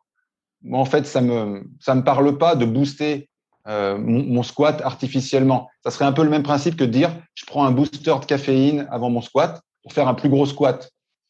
Oui, ok, mais alors donc je, je suis voué à prendre un booster de caféine toute ma vie pour squatter plus lourd. Ça m'intéresse pas, tu vois? Donc, mais il y a des cas de figure. Ben, je travaille le maillon faible. Donc le maillon faible, ça te met à l'instant T, ça te met pas bien, quoi, parce que c'est quelque chose que tu n'aimes pas faire, tu vois? Donc ça te met pas bien tout de suite, ça te mettra bien plus tard. Mais par contre, il y a des, il y a de l'entraînement sensoriel et sensitif qui est à viser de, de boost. Mais moi, je le fais pas à- dans cette optique-là, en tout cas. Très bien. Et d'ailleurs, euh, en parlant de, de ça, là, de boost, ça me fait penser à la, je crois qu'on appelle ça la potentiation. Euh, J'avais déjà vu ça sur des vidéos où en fait tu vas faire sur, admettons, tu vas faire un Mhm. shrug très lourd, là où tu es capable de Mhm. mettre très lourd, donc pour euh, hausser les épaules, pour travailler le trapèze. Et en suivant, tu enchaînes ton exercice et ça te permet de Mhm. gagner 10-15% Ah. de force. C'est ça, c'est la post-potentiation, ça s'appelle. C'est un boost du système nerveux sur un laps de temps très court qui te permet de Voilà. bah, te booster, quoi, tout simplement. Après, euh, la question est de savoir à quoi ça sert de te booster, quoi. Tu vois? Alors, autant prendre de la caféine. Non, mais Pour, pour réussir son max. C'est bien. ce qui- Oui, c'est ça, mais donc, euh, ça voudrait dire que quand t'es pas boosté, t'y arrives pas. Si on suit le raisonnement. C'est quoi C'est neurologique? A priori, ouais, on n'est pas très très sûr, mais l'hypothèse, elle, elle serait d'origine centrale ouais, du système nerveux. ouais. Et ça, tu le gardes pas. euh, C'est-à-dire que le, le- si tu fais euh, une fois par semaine ce boost-là sur tes entraînements et que euh, après t'arrêtes, tu n'auras pas gagné un petit peu. euh, ça ne t'aura pas fait gagner, tu Si vois. tu es à- à capable de terme récupérer, oui. Si tu es capable de récupérer, oui. Ça veut dire qu'en gros, ton boost, qui soit de quelque origine que ce soit, si tu es capable de récupérer d'un- d'une potentialisation euh, plus grande, alors oui, tu vas en être euh, impacté positivement. Et si par contre ce boost, tu n'es pas capable de, de récupérer parce que finalement tu es dans un état, tu es une, version de toi-même trop améliorée, tu vois, trop boostée, ça va être délétère. Donc tu vois, c'est l'optimal, il est, il est délicat. On dit, ouais, post-potentiation, tu vas soulever plus lourd. Oui, mais tu soulèves plus lourd parce que tu as trouvé, tu as, une combine, quoi. Et donc, est-ce que cette combine, ton organisme, il va être capable de le supporter et, et de surcompenser derrière Si c'est oui, ok, ta combine, elle est bonne. Si c'est pas toujours oui, attention, parce que le boost conféré, le boost de caféine, c'est un, un bon exemple. Tu prends de la caféine, si tu as trouvé la bonne dose, tu prends un gros coup de boost, mais par contre, derrière, il y a un, Hum, tu- y a un chose- gros, gros, ah, il y a un gros shutdown. Donc, ça veut dire quoi? Euh, Ça veut dire que ce boost, il te sert à quoi? Il te sert à viser, euh, t'as, t'as, t'as cinq minutes pour faire une perf et puis derrière, tu, tu, tu t'écrases. Tu vois, c'est, sur une optique de moyen et de long terme, je suis un tout petit peu plus prudent. J'espère que avec tous ces, trucs techniques, ça, me parle, euh, ça, va parler à beaucoup de monde, mais j'espère qu'on va pas perdre euh, euh, la plupart des, des, au- des auditeurs, enfin pas la plupart, mais certains auditeurs. Si on vous perd, on va vous rattraper. on va essayer de revenir sur des choses. ça, c'est très technique, mais ça intéresse forcément du monde aussi, hein, obligé de faire des choix. Euh, toi, tu as un truc, c'est que tu adores l'anatomie. Ça nous fait euh, ça en point commun également. C'est que tu trouves que euh, le fait de bien connaître son anatomie, c'est quand même un putain de point de départ euh, pour la suite. Là où je suis d'accord, euh, que ça soit en tant que thérapeute ou coach ou, même n'importe quoi, je veux dire, ou, même sur soi quand tu veux t'entraîner. En fait, si tu sais pas où sont tes insertions, euh, où se trouve tel muscle ou de- dans quel mouvement il dans quel s'active, bon, tu perds, euh, tu perds quand même beaucoup de choses, quoi. Est-ce qu'au-delà de l'anatomie, la morpho-anatomie t'intéresse? La longueur des segments osseux, la morphologie, petit, court, est-ce que ça, c'est des choses que tu prends en compte? Je l'ai initié tout à l'heure sur euh, le squat, le fait d'avoir des, petits fémurs, longs fémurs, ça a forcément joué sur le fait d'avoir les genoux qui avancent plus. Est-ce que tu le prends en compte vraiment ou ça t'intéresse pas tellement ça?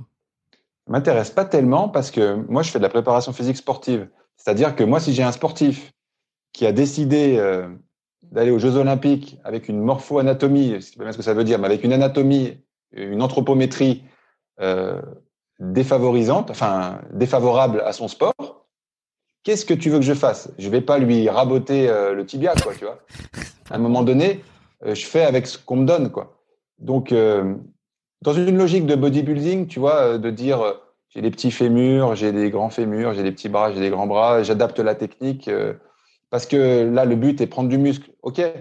Nous, c'est se préparer à des mouvements, préparer à des mouvements euh, qui ont lieu dans un sport. Si toi, t'as pas le, corps adapté à ces mouvements-là et que tu veux quand même faire ça, ben, il faut faire avec. Donc, si tu veux, euh, je m'y intéresse pas tant que ça parce que parce que je peux je peux rien y faire. Donc, je fais avec ce qu'on me donne, quoi, tu vois. Donc, euh, plus, tu, tu remarqueras, les gens qui parlent de morphoanatomie sont vraiment des gens qui sont dans le, le fitness ou dans, ou dans le culturisme, typiquement dans la prise de masse. Tu vois. Oui, bien sûr. Fred parce que Delavier, euh, Rudy, ces gens-là, on parle beaucoup parce que leur job, c'est de faire du muscle, tu vois. Donc, c'est logique. Nous, c'est de faire de la perf. pour le muscle. Ouais, bien sûr. Ouais, nous, c'est de faire de la perf. Donc, si ton sport, c'est de, de faire des grandes flexions en haltéro, tu vois, si tu veux faire de l'haltérophilie, tu fais des, des flexions complètes si tu veux faire des perfs, mais que tu n'as pas une anatomie spécialement adaptée à la flexion complète, mais que ton truc, c'est de faire euh, de l'haltéro, qu'est-ce que tu fais? Euh, Tu fais quand même, hein, tu vois. Donc, euh, à toi de travailler autour. Mais euh, nous, c'est le mouvement quoi, qui, prime. C'est un peu différent. Et en dehors de- du fait de pas t'en occuper, est-ce que tu as remarqué dans les faits euh, que certains sports, évidemment, il y a des morphologies qui sont adéquates, d'autres non, et que, en gros, tu fais pas d'un d'un un- d'un âne un cheval de course, c'est une expression euh, assez péjorative, mais c'est pour expliquer que si t'as quelqu'un qui, admettons, euh, veut faire, euh, vient te voir, c'est un athlète spécial dans la natation, mais que il est très court sur pattes et que euh, a des petites mains, il est, très peu souple.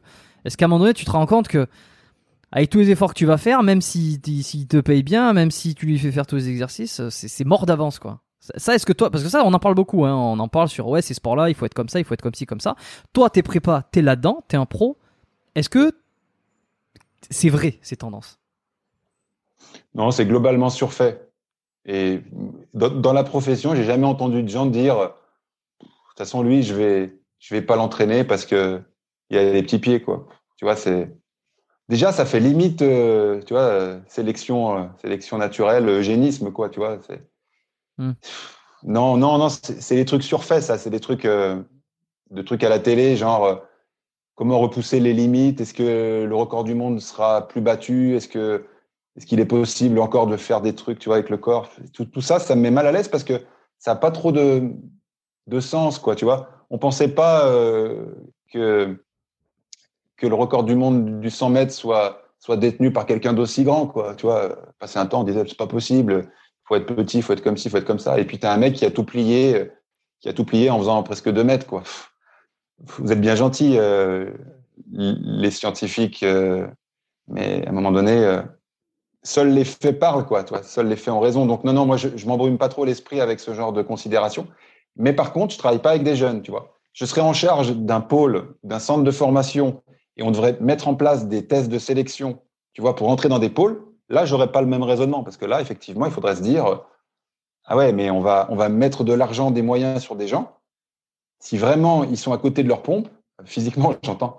Euh, est-ce qu'on va mettre les pleins moyens sur des gens qui sont pas faits anatomiquement? Alors certains diront oui, mais s'ils ont une motivation exceptionnelle, ça peut contrebalancer. Et on a toujours des exemples, tu vois, pour te dire ah lui, il aurait jamais dû réussir, mais il a réussi.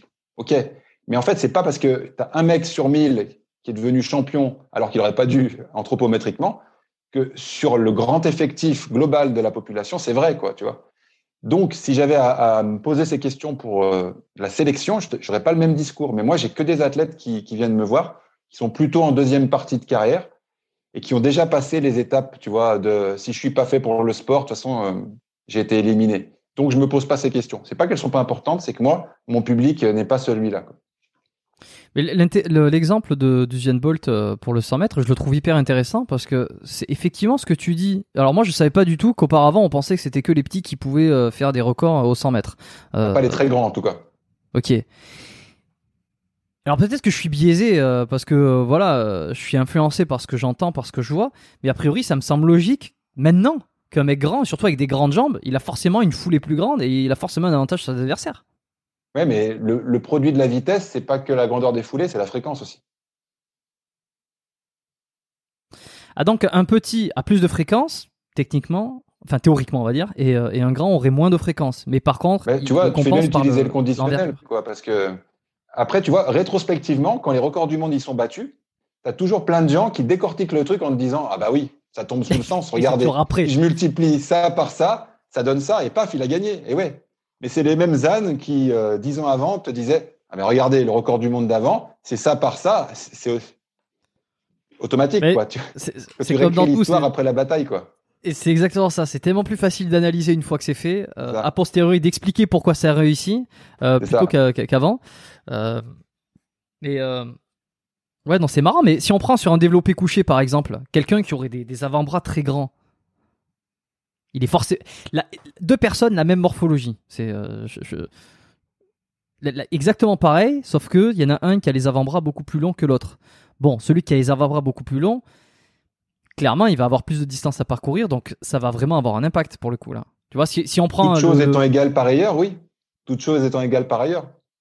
En fait, il faudrait comparer euh, chaque euh, longueur, chaque angle, chaque morpho. Chaque Pour que ça marche, il faudrait deux clones, tu vois. Il faudrait deux clones, l'un avec des grands avant-bras, l'autre avec des petits avant-bras. Et ces deux clones-là, il faudrait qu'ils aient vécu toute leur vie dans un laboratoire où ils ont eu les mêmes stimuli de l'environnement. Et là, tu pourrais comparer. Mais tu vois, dans la vraie vie, dans un contexte intégré, même des vrais jumeaux euh, évoluent différemment. donc, si tu veux, c'est pour ça que ça n'a pas de sens, ces discussions-là, parce que ça enlève tout l'impact de l'environnement sur, euh, sur le développement. Quoi.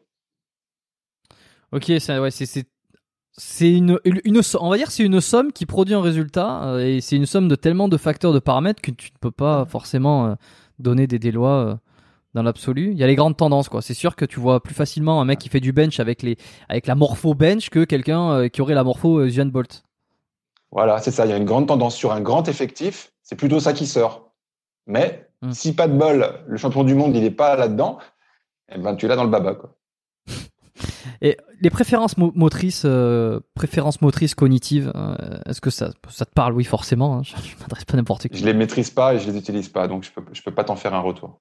D'accord, ok, intéressant. De, tu, tu, je sais pas si tu as eu l'occasion d'écouter le podcast que j'ai fait avec Mathieu Toulza euh, sur ça, morpho-anatomie, préférences motrices cognitives. Je te le conseille. Euh, attends, je, reprends le numéro, euh, numéro euh, podcast 77 avec Mathieu Toulza que je te recommande parce que je pense qu'il va t'intéresser sur, enfin, il va t'intéresser, il va te parler en tout cas.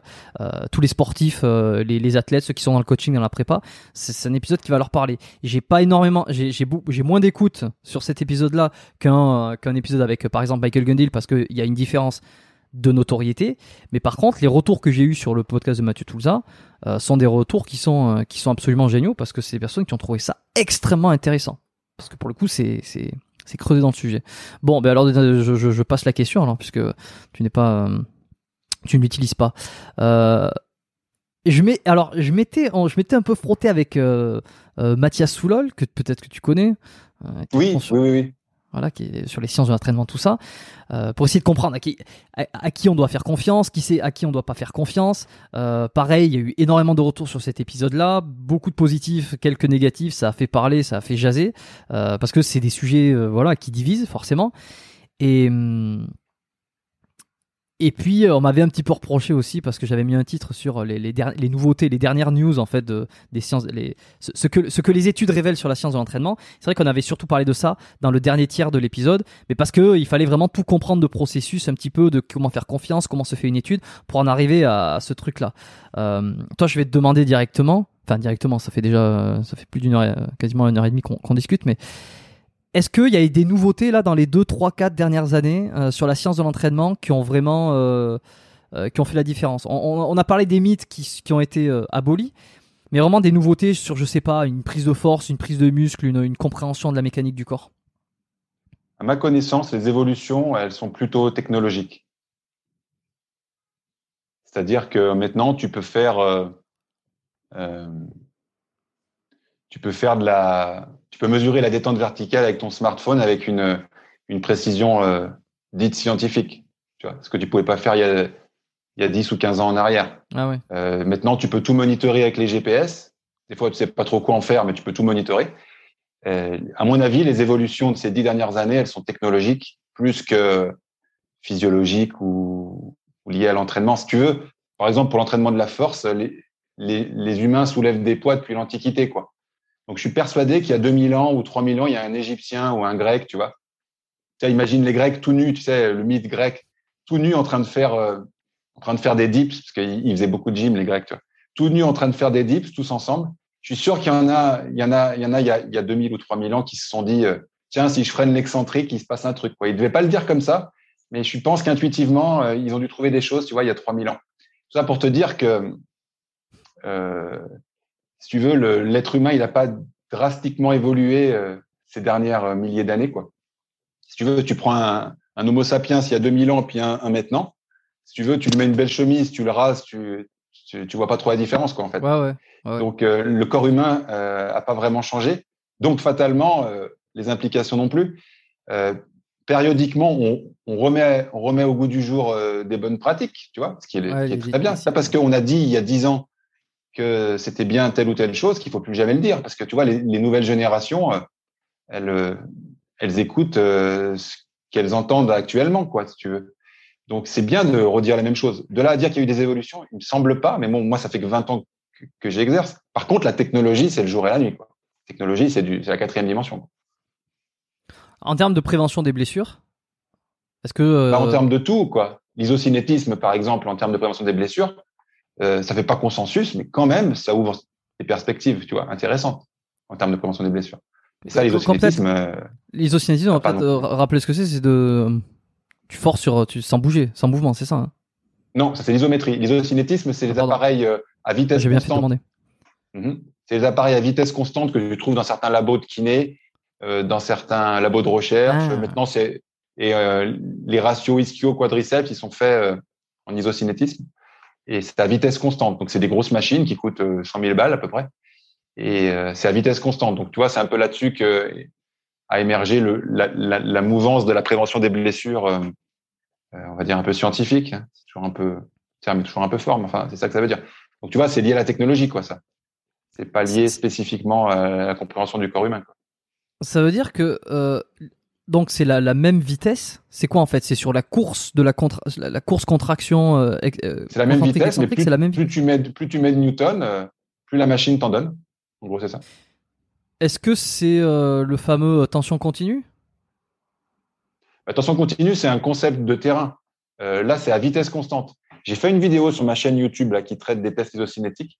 Allez voir, j'ai même une vidéo de, de, de mes athlètes pour qu'on pour qu'on voit ce que c'est. Mais tout ça pour dire que c'est la, technologie qui a, qui a fait bouger les lignes plus, plus que ça, plus que, à mon avis, les, les grands concepts. Ok, je laisserai la vidéo. euh, J'irai la regarder aussi parce que je suis pas certain de l'avoir vue celle-là. Je Mhm. laisserai ça dans les dans les euh, dans, dans la description pour ceux qui veulent aller voir. Euh, ok, donc sur la prévention des blessures, ouais, bah alors ça c'est intéressant parce que je connaissais pas, euh, je connaissais pas trop. Bon, les étirements, la mobilité, tout ça, j'en ai déjà parlé, mais c'est il y a un petit moment. C'est quoi ton avis toi aujourd'hui là euh, Même euh, après euh, un an et demi après qu'on a enregistré, on n'avait pas trop parlé des étirements lors du dernier podcast. C'était surtout avec Aurélien que j'avais parlé étirement mobilité, Aurélien Broussal, avec c'était l'épisode. je suis désolé, jamais les numéros, mais je, vais le retrouver. Est-ce que ton, positionnement a changé sur ça? Est-ce que le, consensus est bon, il est réglé Il faut il faut pas forcément s'étirer après ou, ou avant euh. Ça Bah, évolue déjà, les étirements, c'est comme si tu me demandais euh, et euh, la musculation, euh, où t'en es euh, Qu'est-ce que t'en penses? J'ai envie de te dire, tu vois, le mot, le mot est trop général pour que je te donne une réponse universelle, quoi. Les étirements, les, lesquels, tu vois? Statique, dynamique, euh, euh, quelle intensité, quelle durée, euh, dans quel objectif, tu vois? Une fois que tu as répondu à toutes ces questions, je peux te donner mon avis, mais sur les étirements, c'est bien ou c'est mal C'est Ben, comme étirement, question. voilà, le classique, étirement passif avec un objectif de récupération. Alors, étirement passif de courte durée à intensité modérée, euh, moi, je l'utilise post-séance sur les muscles qui ont travaillé. Mais je répète, courte durée, intensité modérée, euh, j'obtiens des bons résultats sur la récupération, qu'elle soit d'origine euh, physiologique ou psychologique, je ne sais pas. J'obtiens des bons résultats. Par contre, la même réponse, euh, sur les muscles qui viennent de travailler, étirement long et de grande intensité, égale euh, problème. Or, dans les deux cas, ce sont des étirements, tu vois. Il faut bien spécifier l'intensité, au moins l'intensité et la durée. Ok. Et sur la souplesse en général, est-ce que tu recommandes, euh, comme me l'avait mentionné Aurélien par exemple, de travailler sa souplesse en faisant une séance à part d'étirement dans sa semaine et qui va être considérée comme réellement une séance d'entraînement de souplesse, tu vois, comme si tu, tu, c'était, c'est à part entière, c'est pas un petit truc en plus que tu mets par-ci, c'est tu te prends 20, 30 minutes, tu fais des étirements et tu travailles ta mobilité, ta souplesse. Non, moi, je fais pas de. Alors, ça dépend des sports aussi en question. hein. Si, si tu travailles sur, euh, sur un sport où tu as des amplitudes délirantes à aller chercher, tu imagines bien que c'est différent que d'un sport où la mobilité est pas, on va dire, centrale. Et pour des sports, on va dire, où la mobilité est pas euh, cruciale, c'est-à-dire que tu n'as pas des amplitudes à aller chercher de dingue, euh, moi, je je fais pas de session dévolue à la, à la mobilité. Euh, J'intègre ce travail de mobilité principalement en intégrant des, des phases isométriques sur les grandes amplitudes des mouvements polyarticulaires pour gagner de l'amplitude, on va dire, transférable à l'activité. Mais moi, je fais pas de séquence euh, dévolue à la motrice, à la mobilité. D'accord. Ok, je, je pense à la natation, il y en aurait besoin? Ça fait des sports, il y aurait Non. besoin? Non, pas nécessairement? Non. Non, non, parce que que, non. Non, Tu- non, non, tu- pour- tu pour peux- te tu penses à un simplement, non. Tu penses à un sport euh, en particulier où il y aurait besoin d'une grande mobilité et grande souplesse? Bah, tu travailles avec de la GR, tu vois, ou des sports gymniques. Mais bon, de toute façon, personne, aucun préparateur physique travaille dans ces sports parce que c'est des sports euh, où les entraîneurs euh, sont omnipotents et, et font tout tout le temps. Donc, le problème est résolu. Mais euh, il n'y a aucun préparateur physique, tu vois, qui est pas gym, qui travaille sur des gymnastes. Ou il doit bien en avoir quelques-uns dans le monde, mais c'est très rare. C'est des sports euh, complètement fermés et, et refermés sur eux-mêmes. Et c'est pas péjoratif ce que je dis. Hmm. Quoique en regardant le nombre de médailles de la France en gymnastique, on, on peut se, on peut se poser la question de savoir si on pourrait faire mieux. Très certainement. A il y a eu à ma connaissance aucune médaille à Tokyo. Donc euh, Oh, Il est taquin. Il est taquin, c'est Tac. lui. non, mais j'ai rien contre la gym. hein. Mais euh, c'est toujours pareil, quoi. Euh, quand on change rien à un système qui fonctionne pas, bon. Ouais, ça- ça- ceci ça- étant, ceci étant, à part des sports de grande amplitude comme ça, si tu veux, est-ce qu'il y a, moi je trouve pas qu'il y ait besoin de mettre des sessions dédiées à la souplesse ou à la mobilité. Si on, on peut faire, on peut obtenir des bons résultats en les intégrant, tu vois, euh, dans les séances habituelles. Mais on peut aussi en, en faire euh, dédié, tu vois, Aurélien le fait. C'est bien que Mm. ça doit pro- proposer des résultats. Mais moi je le fais pas parce que j'obtiens des résultats euh, euh, de bonne qualité en faisant autrement. Donc, euh, tu vois. Ok. Bah, tout dépend. Enfin, tu, tu, tu, fais bien parce que euh, tout dépend de l'objectif. Toi, tu travailles avec tes athlètes pour produire du résultat, pour produire euh, dans leur sport en question, euh, dans leur, enfin, d'avoir une performance dans ce qu'ils doivent faire. Peut-être que quand j'en discutais avec Aurélien, on était davantage sur le soi, le, le, le, le particulier en fait, qui veut juste améliorer sa santé, améliorer son, être plus souple, être moins raide. Donc épisode 25 avec euh, Aurélien, un vieil épisode aussi puisqu'il était sorti euh, 4 ou 5 épisodes avant euh, avant notre premier, euh, donc qui était le 29, euh, mais qui, qui est je pense d'actualité. Je, je, je referai pas un épisode spécial sur la souplesse, les étirements, la mobilité parce que on avait quand même couvert beaucoup de choses et euh, ça avait été très intéressant. Euh, je suis obligé de te demander, enfin obligé, on est obligé de rien, mais je, je m'oblige. Parce que je parlais du podcast que j'avais fait avec Mathias Soulol, et puis il y a, y a quand même un gros morceau du podcast qui consistait à se dire est-ce qu'un coach, est-ce qu'un athlète, tu l'as écouté l'épisode avec Mathias? Euh, Je crois bien, oui. Mais euh, j'en écoute beaucoup de tes podcasts, mais pas tous. Hein. Mais je crois que Mathias. Je suis, je suis prolifique, hein. Donc, euh, ouais, bah, surtout les, les gens que tu interviews, ils sont, ils sont bavards. Ouais, ouais, ouais, ben moi-même, moi-même, je suis très bavard. Donc, il euh, y, en a qui s'appelaient, il y en a qui s'appelaient moins. Mais je sais que quand je, fais des épisodes qui sont courts, je me fais presque taper sur les doigts en me disant non, on veut des épisodes longs. Bon, après, euh, long, si c'est intéressant, oui, je, on va pas parler pour parler.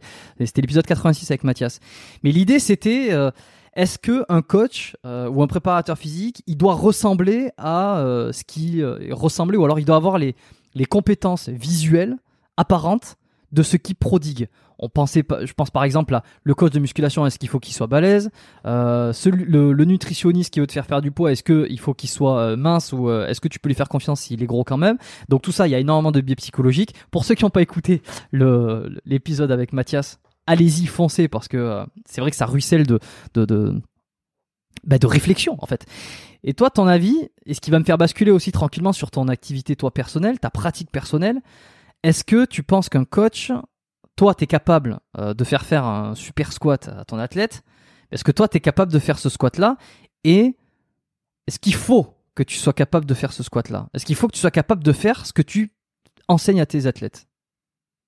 Ben Là encore, ça dépend du contexte. Tu as 22 ans, tu as tout approuvé. Euh, il faut quand même à ce moment-là que le son aille avec l'image. Euh, C'est-à-dire qu'il faut un peu ressembler au message que tu, que tu véhicules. Ressembler ne veut pas dire euh, être, euh, être plus fort que tes athlètes, parce que ça marchera à 22 ans, ça marchera pas à 45 ans. Parce que si à 45 ans, tu es plus fort que tes athlètes, c'est que tu entraînes sacrément des mauvais. Quoi. Donc, euh, tu vois, il faut remettre dans le contexte, c'est comme les étirements. En début de carrière, moi, il me semble presque criminel de ne pas s'entraîner. De ne pas s'entraîner ne veut pas dire d'avoir des d'avoir 45 cm de tour de bras. C'est pas le problème. Mais là, Aurélien le, dit volontairement pour choquer, mais il a raison. Mathias. Non, mais Aurélien, il dit qu'un coach qui ne s'entraîne pas est, un imposteur. Il le dit volontairement euh, par, goût du, euh, par goût du risque, mais il n'a pas tort.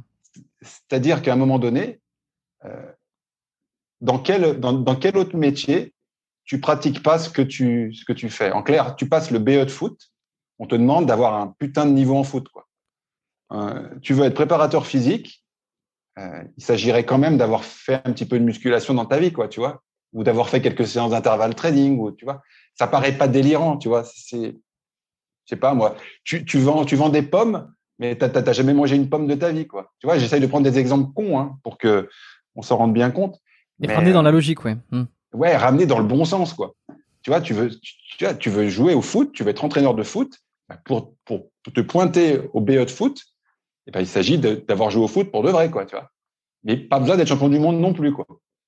C'est ça. À un moment donné, moi, je dis pas comme Aurélien, je dis juste qu'il faut que le son aille un peu avec l'image, quoi. Tu, vois. Mm-hmm.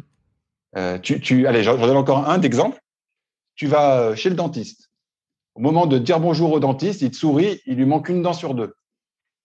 Qui va réellement se dire, mais pourquoi ce dentiste qui va me réparer les dents, il en manque une sur deux? C'est pas tu vois, ça, ça va pas. Le son va pas avec l'image, quoi. Tu vois. Donc, je pense que euh, il faut pratiquer, mais il faut pas ressembler à, au champion du monde, quoi. Ça, ça n'a pas de sens. Et tu vois, tout le monde te dit après, ouais, mais l'entraîneur du Bolt, il est gros. Oui, mais bon, quel âge il a? Tu vois, Il a 50 ans. Est-ce qu'il a besoin de prouver à 50 ans qu'il court vite? De toute façon, il courra toujours moins vite que Usain Bolt. Donc, de toute façon, tu vois. Hum. Donc, c'est pas c'est pas le débat le plus important de la profession mais quand même, euh, s'entraîner, ça te permet, en plus de, du marketing euh, personnel que ça t'en renvoie, t'entraîner, ça te permet aussi de trouver des réponses à des questions euh, automatiquement, intuitivement, par l'expérience, quoi, tu vois. Si tu penses que squatter le, doigt, le dos rond, c'est pas grave, eh ben, squatte un peu lourd le dos rond, et puis vite, tu vas t'apercevoir qu'il se passe des trucs pas cool, quoi, tu vois. Donc, s'entraîner te fait économiser beaucoup, beaucoup de temps et beaucoup de conneries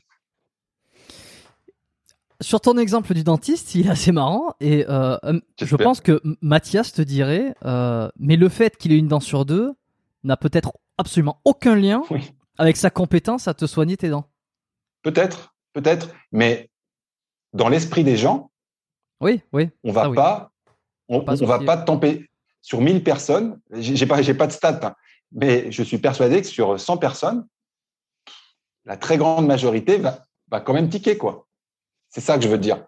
Donc, euh, ticket ne veut pas dire que tu vas pas y aller, mais est-ce que tu as envie, en plus, en plus que c'est difficile de trouver du boulot et, de le garder, est-ce qu'en plus tu vas te mettre cette euh, difficulté supérieure du visuel, quoi. Tu vois, c'est quand même euh, accumuler les, les difficultés. C'est dans ce sens-là que je veux dire. Oui, oui bien sûr. Oui, non, mais il faut pas se tirer une balle dans le pied. C'est ça, c'est ça ah, l'idée. Surtout quand on débute. On peut éviter. Si on peut éviter. C'est déjà assez dur. On peut éviter. Et c'est comme, tu vois, c'est, alors ça me rappelle moi à mes débuts lorsque je pratiquais en France, euh, quand j'ai commencé, euh, j'avais pas nécessairement conscience, mais j'ai vite eu conscience que euh, lorsque j'ai démarré, il fallait que je sois bien habillé, il fallait que le cabinet soit propre, il fallait, si tu veux, c'était pas le moment de, euh, parce que on a souvent cette idée de tiens, ben les, les ceux qui sont bons, les ostéos ou les, les thérapeutes, etc. Des fois, leur bureau, il est pas forcément hyper clean. Des fois, euh, c'est un peu, c'est un peu le bordel. Peut-être que eux-mêmes, ils sont pas, euh, ils, paraissent pas le, le, plus clean possible. Mais c'est un peu comme, ça fait 20 ans qu'ils, sont là-dedans. Ils peuvent se le permettre parce que ils ont une, la réputation qui leur précède si tu prends cette image-là en tant que débutant et que tu, enfin, je veux dire, ça ne peut pas coller. Si tu peux pas, tu peux pas en tant que débutant, tu vas faire fuir tout le monde. Et, euh, je pense que ça, se rapproche. C'est ça, c'est un peu ça l'idée, quoi. Tu vois, tu arrives, tu es, jeune ostéo, euh, tu es, mal rasé, tu as un t-shirt euh, sale et tu te grattes les couilles. Est-ce que c'est la meilleure façon de faire pour lancer ta carrière? Voilà, c'est ça. Et ça, je pense que je, peux, je pense que personne va décemment te dire euh, que c'est bien. Et pour reprendre l'exemple des coachs, euh, tu, tu vends euh, la perte de poids et tu es en surpoids. Est-ce que c'est est -ce c'est la meilleure façon de, de vendre ton message? Peut-être que tu es le meilleur et peut-être que Mathias dirait à juste titre, ouais, mais peut-être que ce gros-là, eh ben, il connaît tout ce qu'il faut pas faire parce que lui, il les fait. Ah, tu l'as dans le baba, Bollier. Et, il aurait raison, il aurait raison, Mathias. Et je le salue bien, je l'aime beaucoup. Mais tu vois, on peut toujours trouver effectivement des choses comme ça, et c'est peut-être vrai. Mais est-ce que c'est la meilleure façon de commencer ta carrière euh, de dentiste, d'avoir une dent sur deux en moins? C'est ça la question. Et je pense que personne va te dire décemment que c'est la meilleure façon de faire. C'est super, c'est très intéressant. Et puis je te pose même pas la question que j'avais envie, c'est euh, est-ce que tu ferais confiance à quelqu'un qui est, qui est toi, admettons, sorti du confinement, tu t'es trop laissé aller, Olivier. Admettons, euh, tu t'as oublié comment on perdait du poids. t'as pris, euh, as pris 10 kilos. Euh, c'est absolument pas le cas. Tu n'as pas l'air d'avoir pris 10 kilos. On est vraiment dans un, dans, un, dans un truc hypothétique. Tu vas avoir un nutritionniste pour qu'il te fasse un plan alimentaire. Et puis il fait 120 kilos. Je te la pose quand même. Tu lui fais confiance Ouais, tu fais bien. Parce que bah, si je suis en face de lui et que j'ai pris rendez-vous, je vais pas m'en aller. Parce que ça serait, ça serait, ça serait pas correct mais euh, je vais. oui, mais il y en a, y en a qui diraient. Il y en a qui diraient, ben ouais, mais euh, ça serait pas correct, c'est quand même moi qui paye, c'est mon corps, donc euh, ah il a qu'à bien se porter. Mais je, laisserai sa chance à la mm. personne. je laisserai sa chance à la personne. Je partirai pas. Très franchement, je le, je le ferai pas par respect pour la personne. Mais, mais je me poserai quand même furieusement la question. Comme quoi, voilà, Olivier Bollier est quelqu'un de très sympathique au final. Il laisserait ça. Non, pas du tout. euh, putain merde, j'ai oublié ce que j'ai oublié ce que je voulais dire en suivant. Euh, à force de faire le con. Euh... Oui, non, si, juste pour terminer sur ça, ça, ça me revient.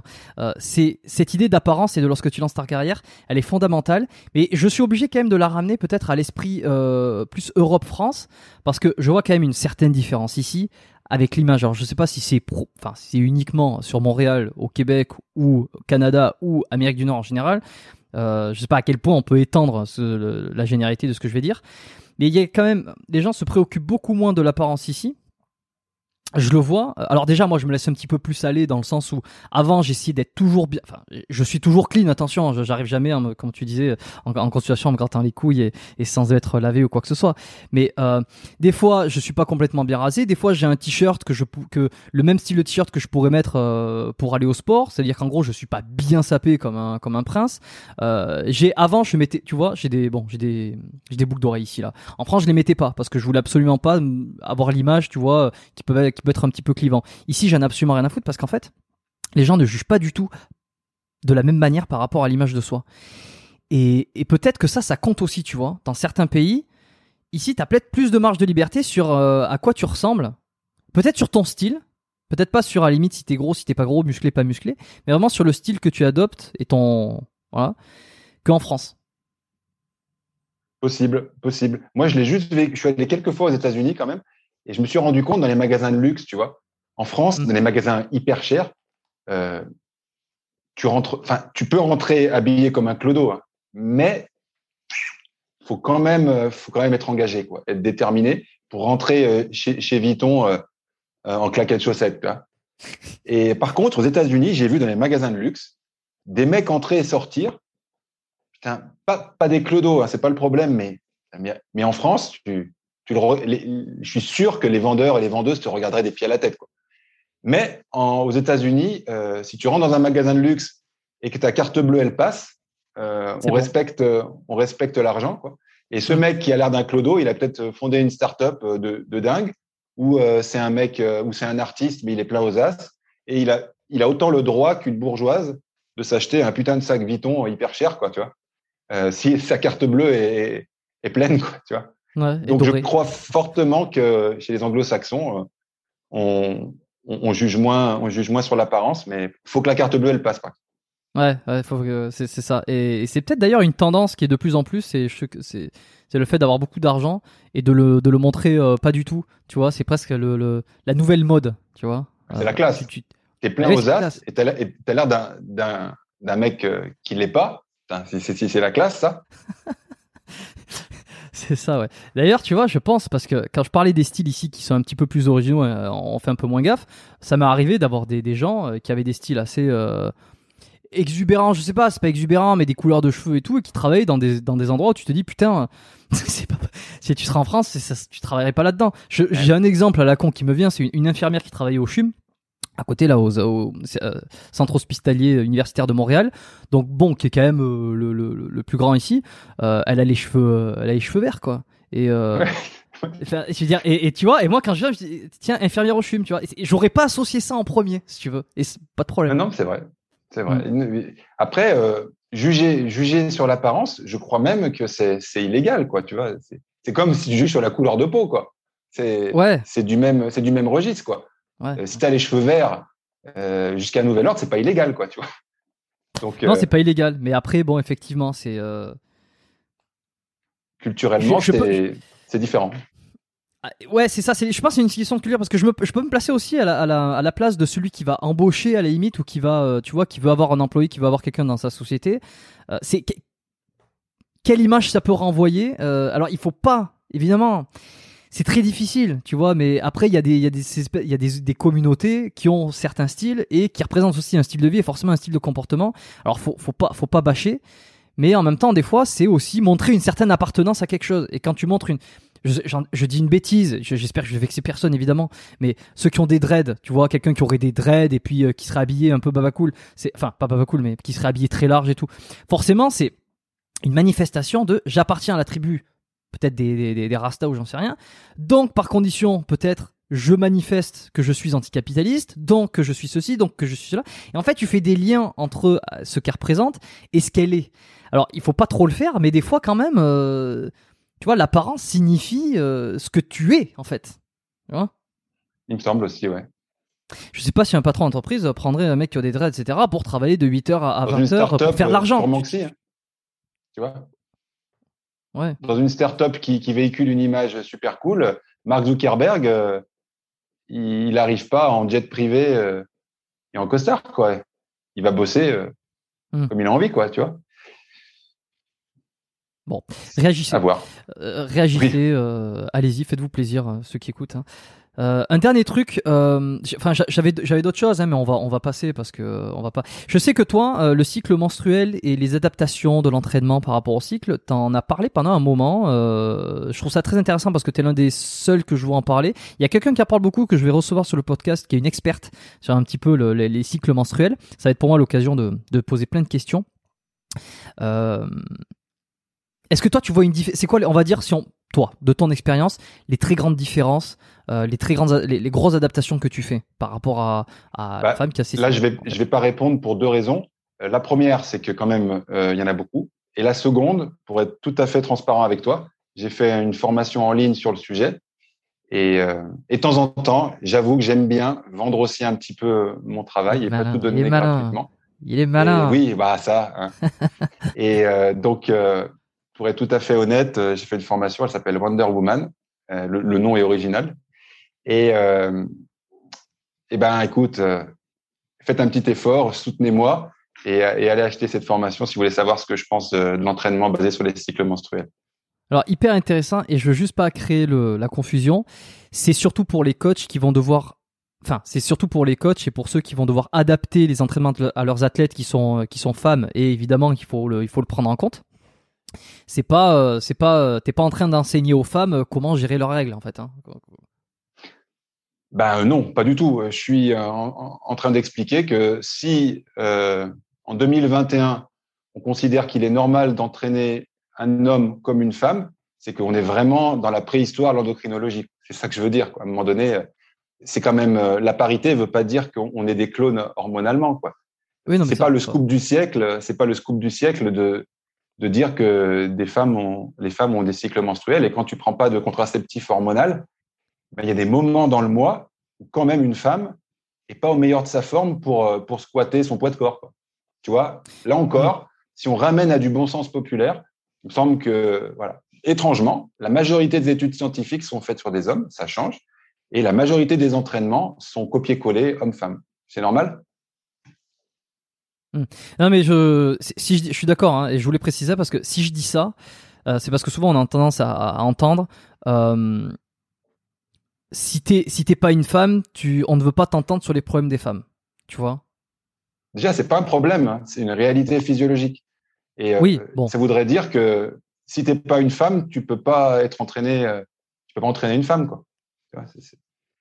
Mais bon, moi je suis pas là-dedans. À un moment donné je sais, mais je, je précise juste parce que, ouais. parce que tu sais, les confusions. Ce qui est malheureux, c'est que je suis un homme et que euh, ça soit moi qui soit obligé euh, de dire euh, en long, en large, en travers et faire des vidéos gratuites sur ma chaîne YouTube là-dessus, euh, que le cycle menstruel a, a peut-être quand même son importance dans l'entraînement, tu vois. C'est quand même malheureux qu'en 2021, ça soit moi, un homme de 44 ans, qui soit obligé de le rabâcher, quoi. Tu vois. C'est plus ça, quoi, qui, qui, qui me qui me laisse un peu perplexe. Bon, bah là, je, je, laisserai ça aussi dans la description. Hein. Euh, je t'avais demandé, euh, mais je crois que je crois que tu fais pas encore de lien d'affiliation. Euh, non. Sur tes formations, ok. Bon. Non, je le fais pas que... parce qu'elles sont déjà pas très chères. Donc, si on est sur quelque chose de pas cher, je dois laisser un pourcentage à quelqu'un. Aux, aux auditeurs, ah, ouais, bah, faire un mois à la limite, à, la limite, bon, mais aux, auditeurs non, qui. Je, je fais pas de lien d'affiliation. Si je lance un produit plus cher, euh, peut-être, mais euh, il y a un moment donné, euh, on ne peut pas faire les efforts à, à tous les niveaux. C'est. Là encore, c'est se respecter soi-même, tu vois, de de faire payer ce qui doit être payé, tu vois. Surtout quand on fait déjà des efforts à, à l'origine. Mmh. Ça revient à ce que tu disais tout à l'heure, hein, mais c'était euh, c'était pour savoir si la boucle est bouclée. Auditeurs, les auditeurs auraient pu avoir un petit un petit. Mais mais vous avez entendu la philosophie, je pense que c'est assez clair et c'est euh, c'est assez bien. Euh, Abonnez-vous au podcast euh, pour ceux qui le découvrent aujourd'hui ou qui sont pas encore abonnés parce que euh, comme je l'ai dit, je vais faire un épisode euh, prochainement. Je, ne dis pas qui c'est, je ne dis pas quand parce que vous savez comment ça se passe tant que c'est pas enregistré. Je je, suis toujours un petit, un petit peu frileux à faire des annonces, avec une experte sur justement les cycles hormonaux chez la femme, les difficultés, etc. Alors ça sera un épisode qui sera davantage sur la compréhension de la physiologie. Il y aura évidemment une partie sur euh, les adaptations après l'entraînement, mais qui sera forcément beaucoup moins développé que toi ce que tu fais dans ta formation, toi qui est vraiment qui est là-dessus, hein, euh, c'est quand même le cœur du truc. Euh, moi, on sera plutôt dans essayer de comprendre le cycle, comment ça fonctionne, et puis pour tout ce parce que il y a un truc. Euh, c'est que si tu as fait des études euh, en médecine ou même moi bon dans ma dans ma filière j'ai eu l'occasion de, de faire de la physiologie euh, de euh, l'anatomie la physiologie de l'utérus de les hormones l'endocrino les, donc je, vois un petit peu tout comment ça fonctionne euh, mais la plupart des gens ne savent pas exactement, euh, sauf quand tu es une femme, à la limite, euh, les hommes ne savent pas comment ça fonctionne, quoi. Le cycle, la progestérone, l'œstrogène, l'ovulation, le ceci, le cela, pourquoi les règles, qu'est-ce que sont les règles, pourquoi elles sont là, à quoi elles servent, comment ça se passe. Donc tout ça, on en parlera avec elle. Je pense que ça sera, intéressant et ça pourra faire, je pense, la, suite avec ce que tu proposes toi dans tes programmes. Euh, on va passer aux dernières questions, euh, les, petites de fin. Alors quand tu étais venu la dernière fois, je te les avais posées. On va voir si les réponses sont différentes. La première, c'est si on pouvait revenir 10 ans, ou peut-être même 20 ans en arrière, qu'est-ce que tu aurais besoin d'entendre? Je me souviens de ce que tu as dit et on va voir si tu as la même réponse. Bah, je sais pas si c'est à toi que je l'ai dit, mais je, pense, oui, mais je vais le redire. Bah, j'aurais dit à mon moi d'il y a 10 ans, euh, c'est marrant parce que j'ai ouvert ma chaîne YouTube il y a 10 ans, en 2012, et en fait, je postais une vidéo de temps en temps, enfin, il y avait aucun, aucun, aucune cohérence. Et ben, je dirais à cette personne-là, euh, fais, mets quelques heures par semaine pour faire euh, une vidéo qualitative, et tu verras, dans 10 ans, tu seras millionnaire. Bon, j'exagère, hein, mais c'est ça l'idée. J'avais dit ça déjà? Eh ben, alors tu l'avais pas dit exactement comme ça, mais tu avais vraiment dit euh, créer du contenu, commencer le Ouais, plus tôt possible fait, à créer du contenu, à partager ouais, tes connaissances. c'est ça. Mm. C'est ça. Et il y a 10 ans, j'avais, j'étais déjà pas un gamin, quoi. Tu vois, j'avais 34 ans. Donc, euh, mais même euh, il y a 20 ans, il y a 24 ans, voilà. Parce que j'aurais, j'aurais pris un train d'avance sur, sur la com sans être pour autant un moins bon préparateur physique, quoi, tu vois. C'est, c'est, les gens opposent toujours le marketing avec la compétence. C'est-à-dire qu'à un moment donné, c'est un peu comme s'il fallait être pauvre pour être bon. C'est toujours un peu, je comprends pas ça, tu vois. Et en plus, c'est comme tu dis, c'est jamais trop tôt. Euh, Ah non. Est-ce que tu es proche du million là? Mon objectif, c'est d'a- c'est d'avoir un million à l'âge de 50 ans, là. Et j'étais pas encore tout à fait dans les clous, mais là, c'est bien remonté, là. Donc, euh, j'ai bon espoir d'être millionnaire pour mes 50 ans, ouais. Ah bah écoute, c'est tout ce qu'on te souhaite. Euh, comme ça, on pourra peut-être te voir en, en sandales, chaussettes euh, dans un magasin Louis Vuitton aux États-Unis. Ah bah, tu peux déjà me voir en, en chaussures minimalistes assez, assez souvent et partout. Donc, tu vois, j'ai vrai. pris de l'avance là-dessus.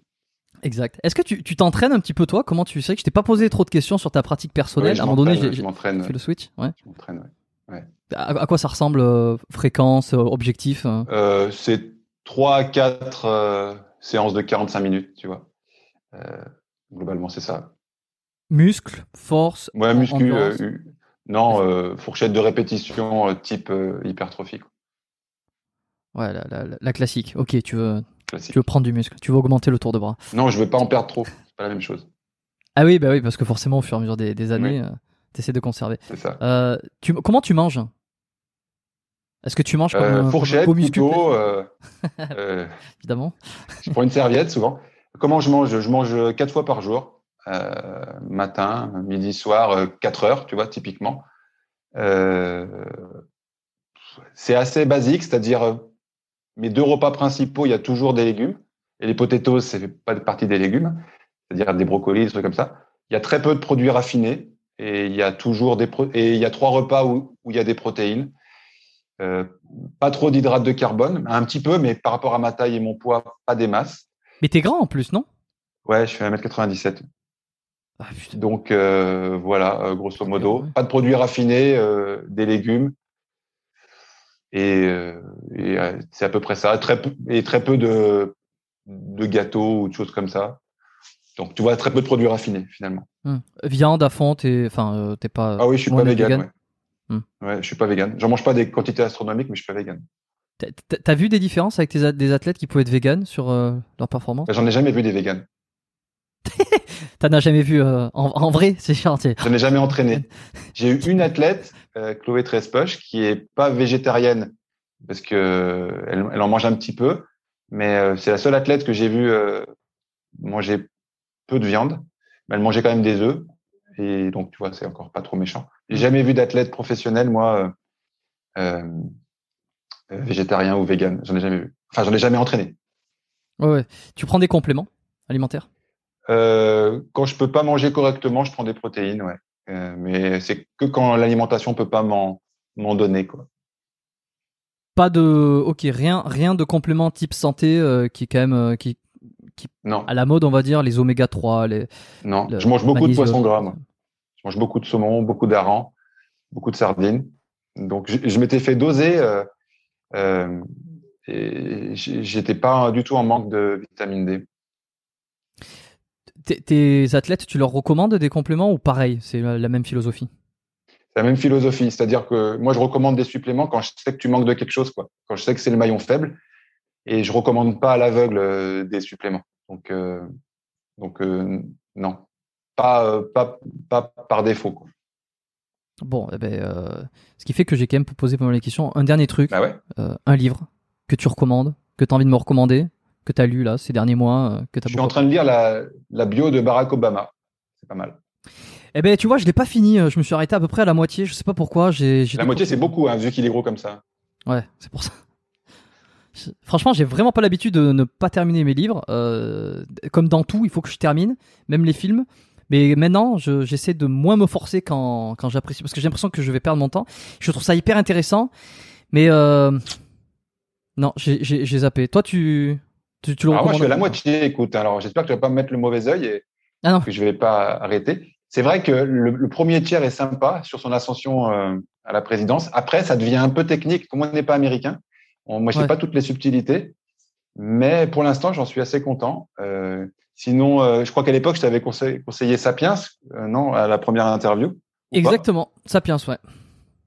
Et sinon, en, en, second bouquin que je peux conseiller, c'est la bio, euh, la bio de Sarkozy, euh, pas la dernière, l'avant-dernière. Donc, ouais, j'aime bien lire des livres de, de politique parce que, ouais, et puis de politique, toujours on lit des, des, des bios sportifs, c'est bien. Hein. Mais il faut s'imaginer que les hommes politiques, indépendamment de leur idée ou de leur déontologie, qui je ne sais pas si elle est moins bonne ou meilleure que la mienne ou la tienne, hmm. c'est des bêtes de perf. Quoi. Et tu vois, à un moment donné, quand tu es président des États-Unis, euh, je pense que tu as des choses à apprendre au, commun des mortels, quoi, en termes d'accession euh, à la haute performance. Tu vois. Donc c'est pour ça que j'aime bien. C'est sûr que c'est pas des gens, euh, c'est des gens particuliers. ordinaires. Est-ce que c'est le temps des temps Non, c'est le temps des tempêtes? Euh, oui, euh, il y en a un des deux. Moi, j'ai lu, j'ai lu les deux derniers. Il y en a un qui est vachement mieux. Et je crois que c'est pas le dernier. Euh, Passion. C'est l'avant-dernier. Ouais, qui est que, que j'ai bien aimé. Mais après, voilà, il y a les idées politiques aussi qui rentrent en jeu. Mais indépendamment de ça, je trouve que c'est ça okay, t'as pas le t'as, pas le titre? Je, je, je laisserai deux trois. non, je l'ai pas. Bouquins. Je n'ai pas le bouquin sous la main en plus. Bon, c'est l'avant-dernier. Je suis presque sûr.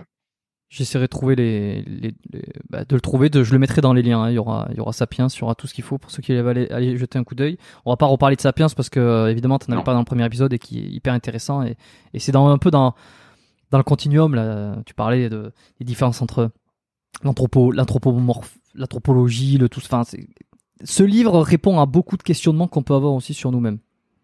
Euh, on arrive à la fin. Merci Olivier euh, de t'être livré comme ça. Euh, enfin, de t'être livré. Je sais pas si c'est une. C'est pas. C'est pas. Euh, c'est. Je t'ai pas posé des questions, il me semble trop personnelles, mais en tout cas, tu vois, ça a permis de, parler de sujets qui sont qui sont un petit peu différents aussi. le développement en tant que préparateur physique, ta vision de certains trucs. donc non, c'était cool. Est-ce que tu as un message que tu veux faire passer? Un dernier mot à rajouter avant la fin? Attendez pas la veille de votre mort pour pour entreprendre Bon, voilà, entreprendre, on comprend euh, ce qu'on veut et, ça peut être dans le sport, dans le, business, dans tout ce qu'on veut. En tout cas, de faire, d'être dans l'action. Euh, je soutiens, je soutiens l'idée à 100%. Je te remercie d'être venu, euh, d'avoir partagé tout ça. Merci à vous d'avoir écouté cet épisode. Notez-le sur Apple Podcast, partagez-le sur Instagram à vos amis, faites connaître. je fais une petite, une, petit euh, enchaînement de sur la prépa physique, sur les choses un petit peu plus techniques. Euh, dans les derniers épisodes, là, vous l'aurez remarqué peut-être. Euh, si ça vous plaît, ben, faites-le moi savoir. Hein. Vous pouvez aussi me faire vos feedbacks. Contact at biomécaniquepodcast.com pour le mail. Et puis sur l'Instagram officiel du podcast, Biomécanique Podcast. Voilà. Abonnez-vous. de bons épisodes vont arriver, comme je l'ai dit. Euh, je peux pas tout teaser parce que je ne sais jamais dans quel ordre je les sors, mais en tout cas, il y a toujours des choses intéressantes qui arrivent. Et puis voilà, inscrivez-vous à la lettre biomécanique aussi. Le premier lien, le lien est en premier dans la description. À bientôt, ou en tout cas la semaine prochaine. Euh, binge-watchez les épisodes, faites-vous plaisir, et puis on se retrouve très bientôt. Ciao.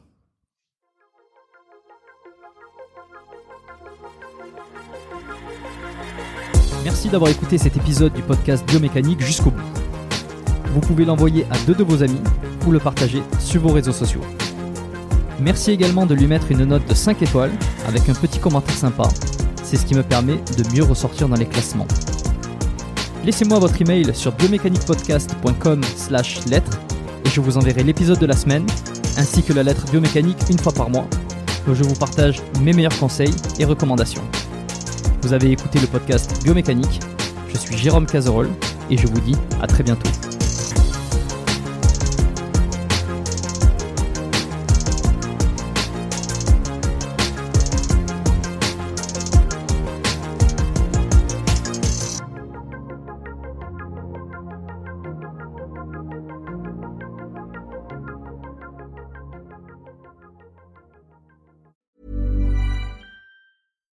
Deserves the best, and there's no better place to shop for Mother's Day than Whole Foods Market. They're your destination for unbeatable savings, from premium gifts to show-stopping flowers and irresistible desserts. Start by saving 33% with Prime on all body care and candles. Then get a 15-stem bunch of tulips for just $9.99 each with Prime. Round out Mom's menu with festive rosé, irresistible berry chantilly cake, and more special treats. Come celebrate Mother's Day at Whole Foods Market.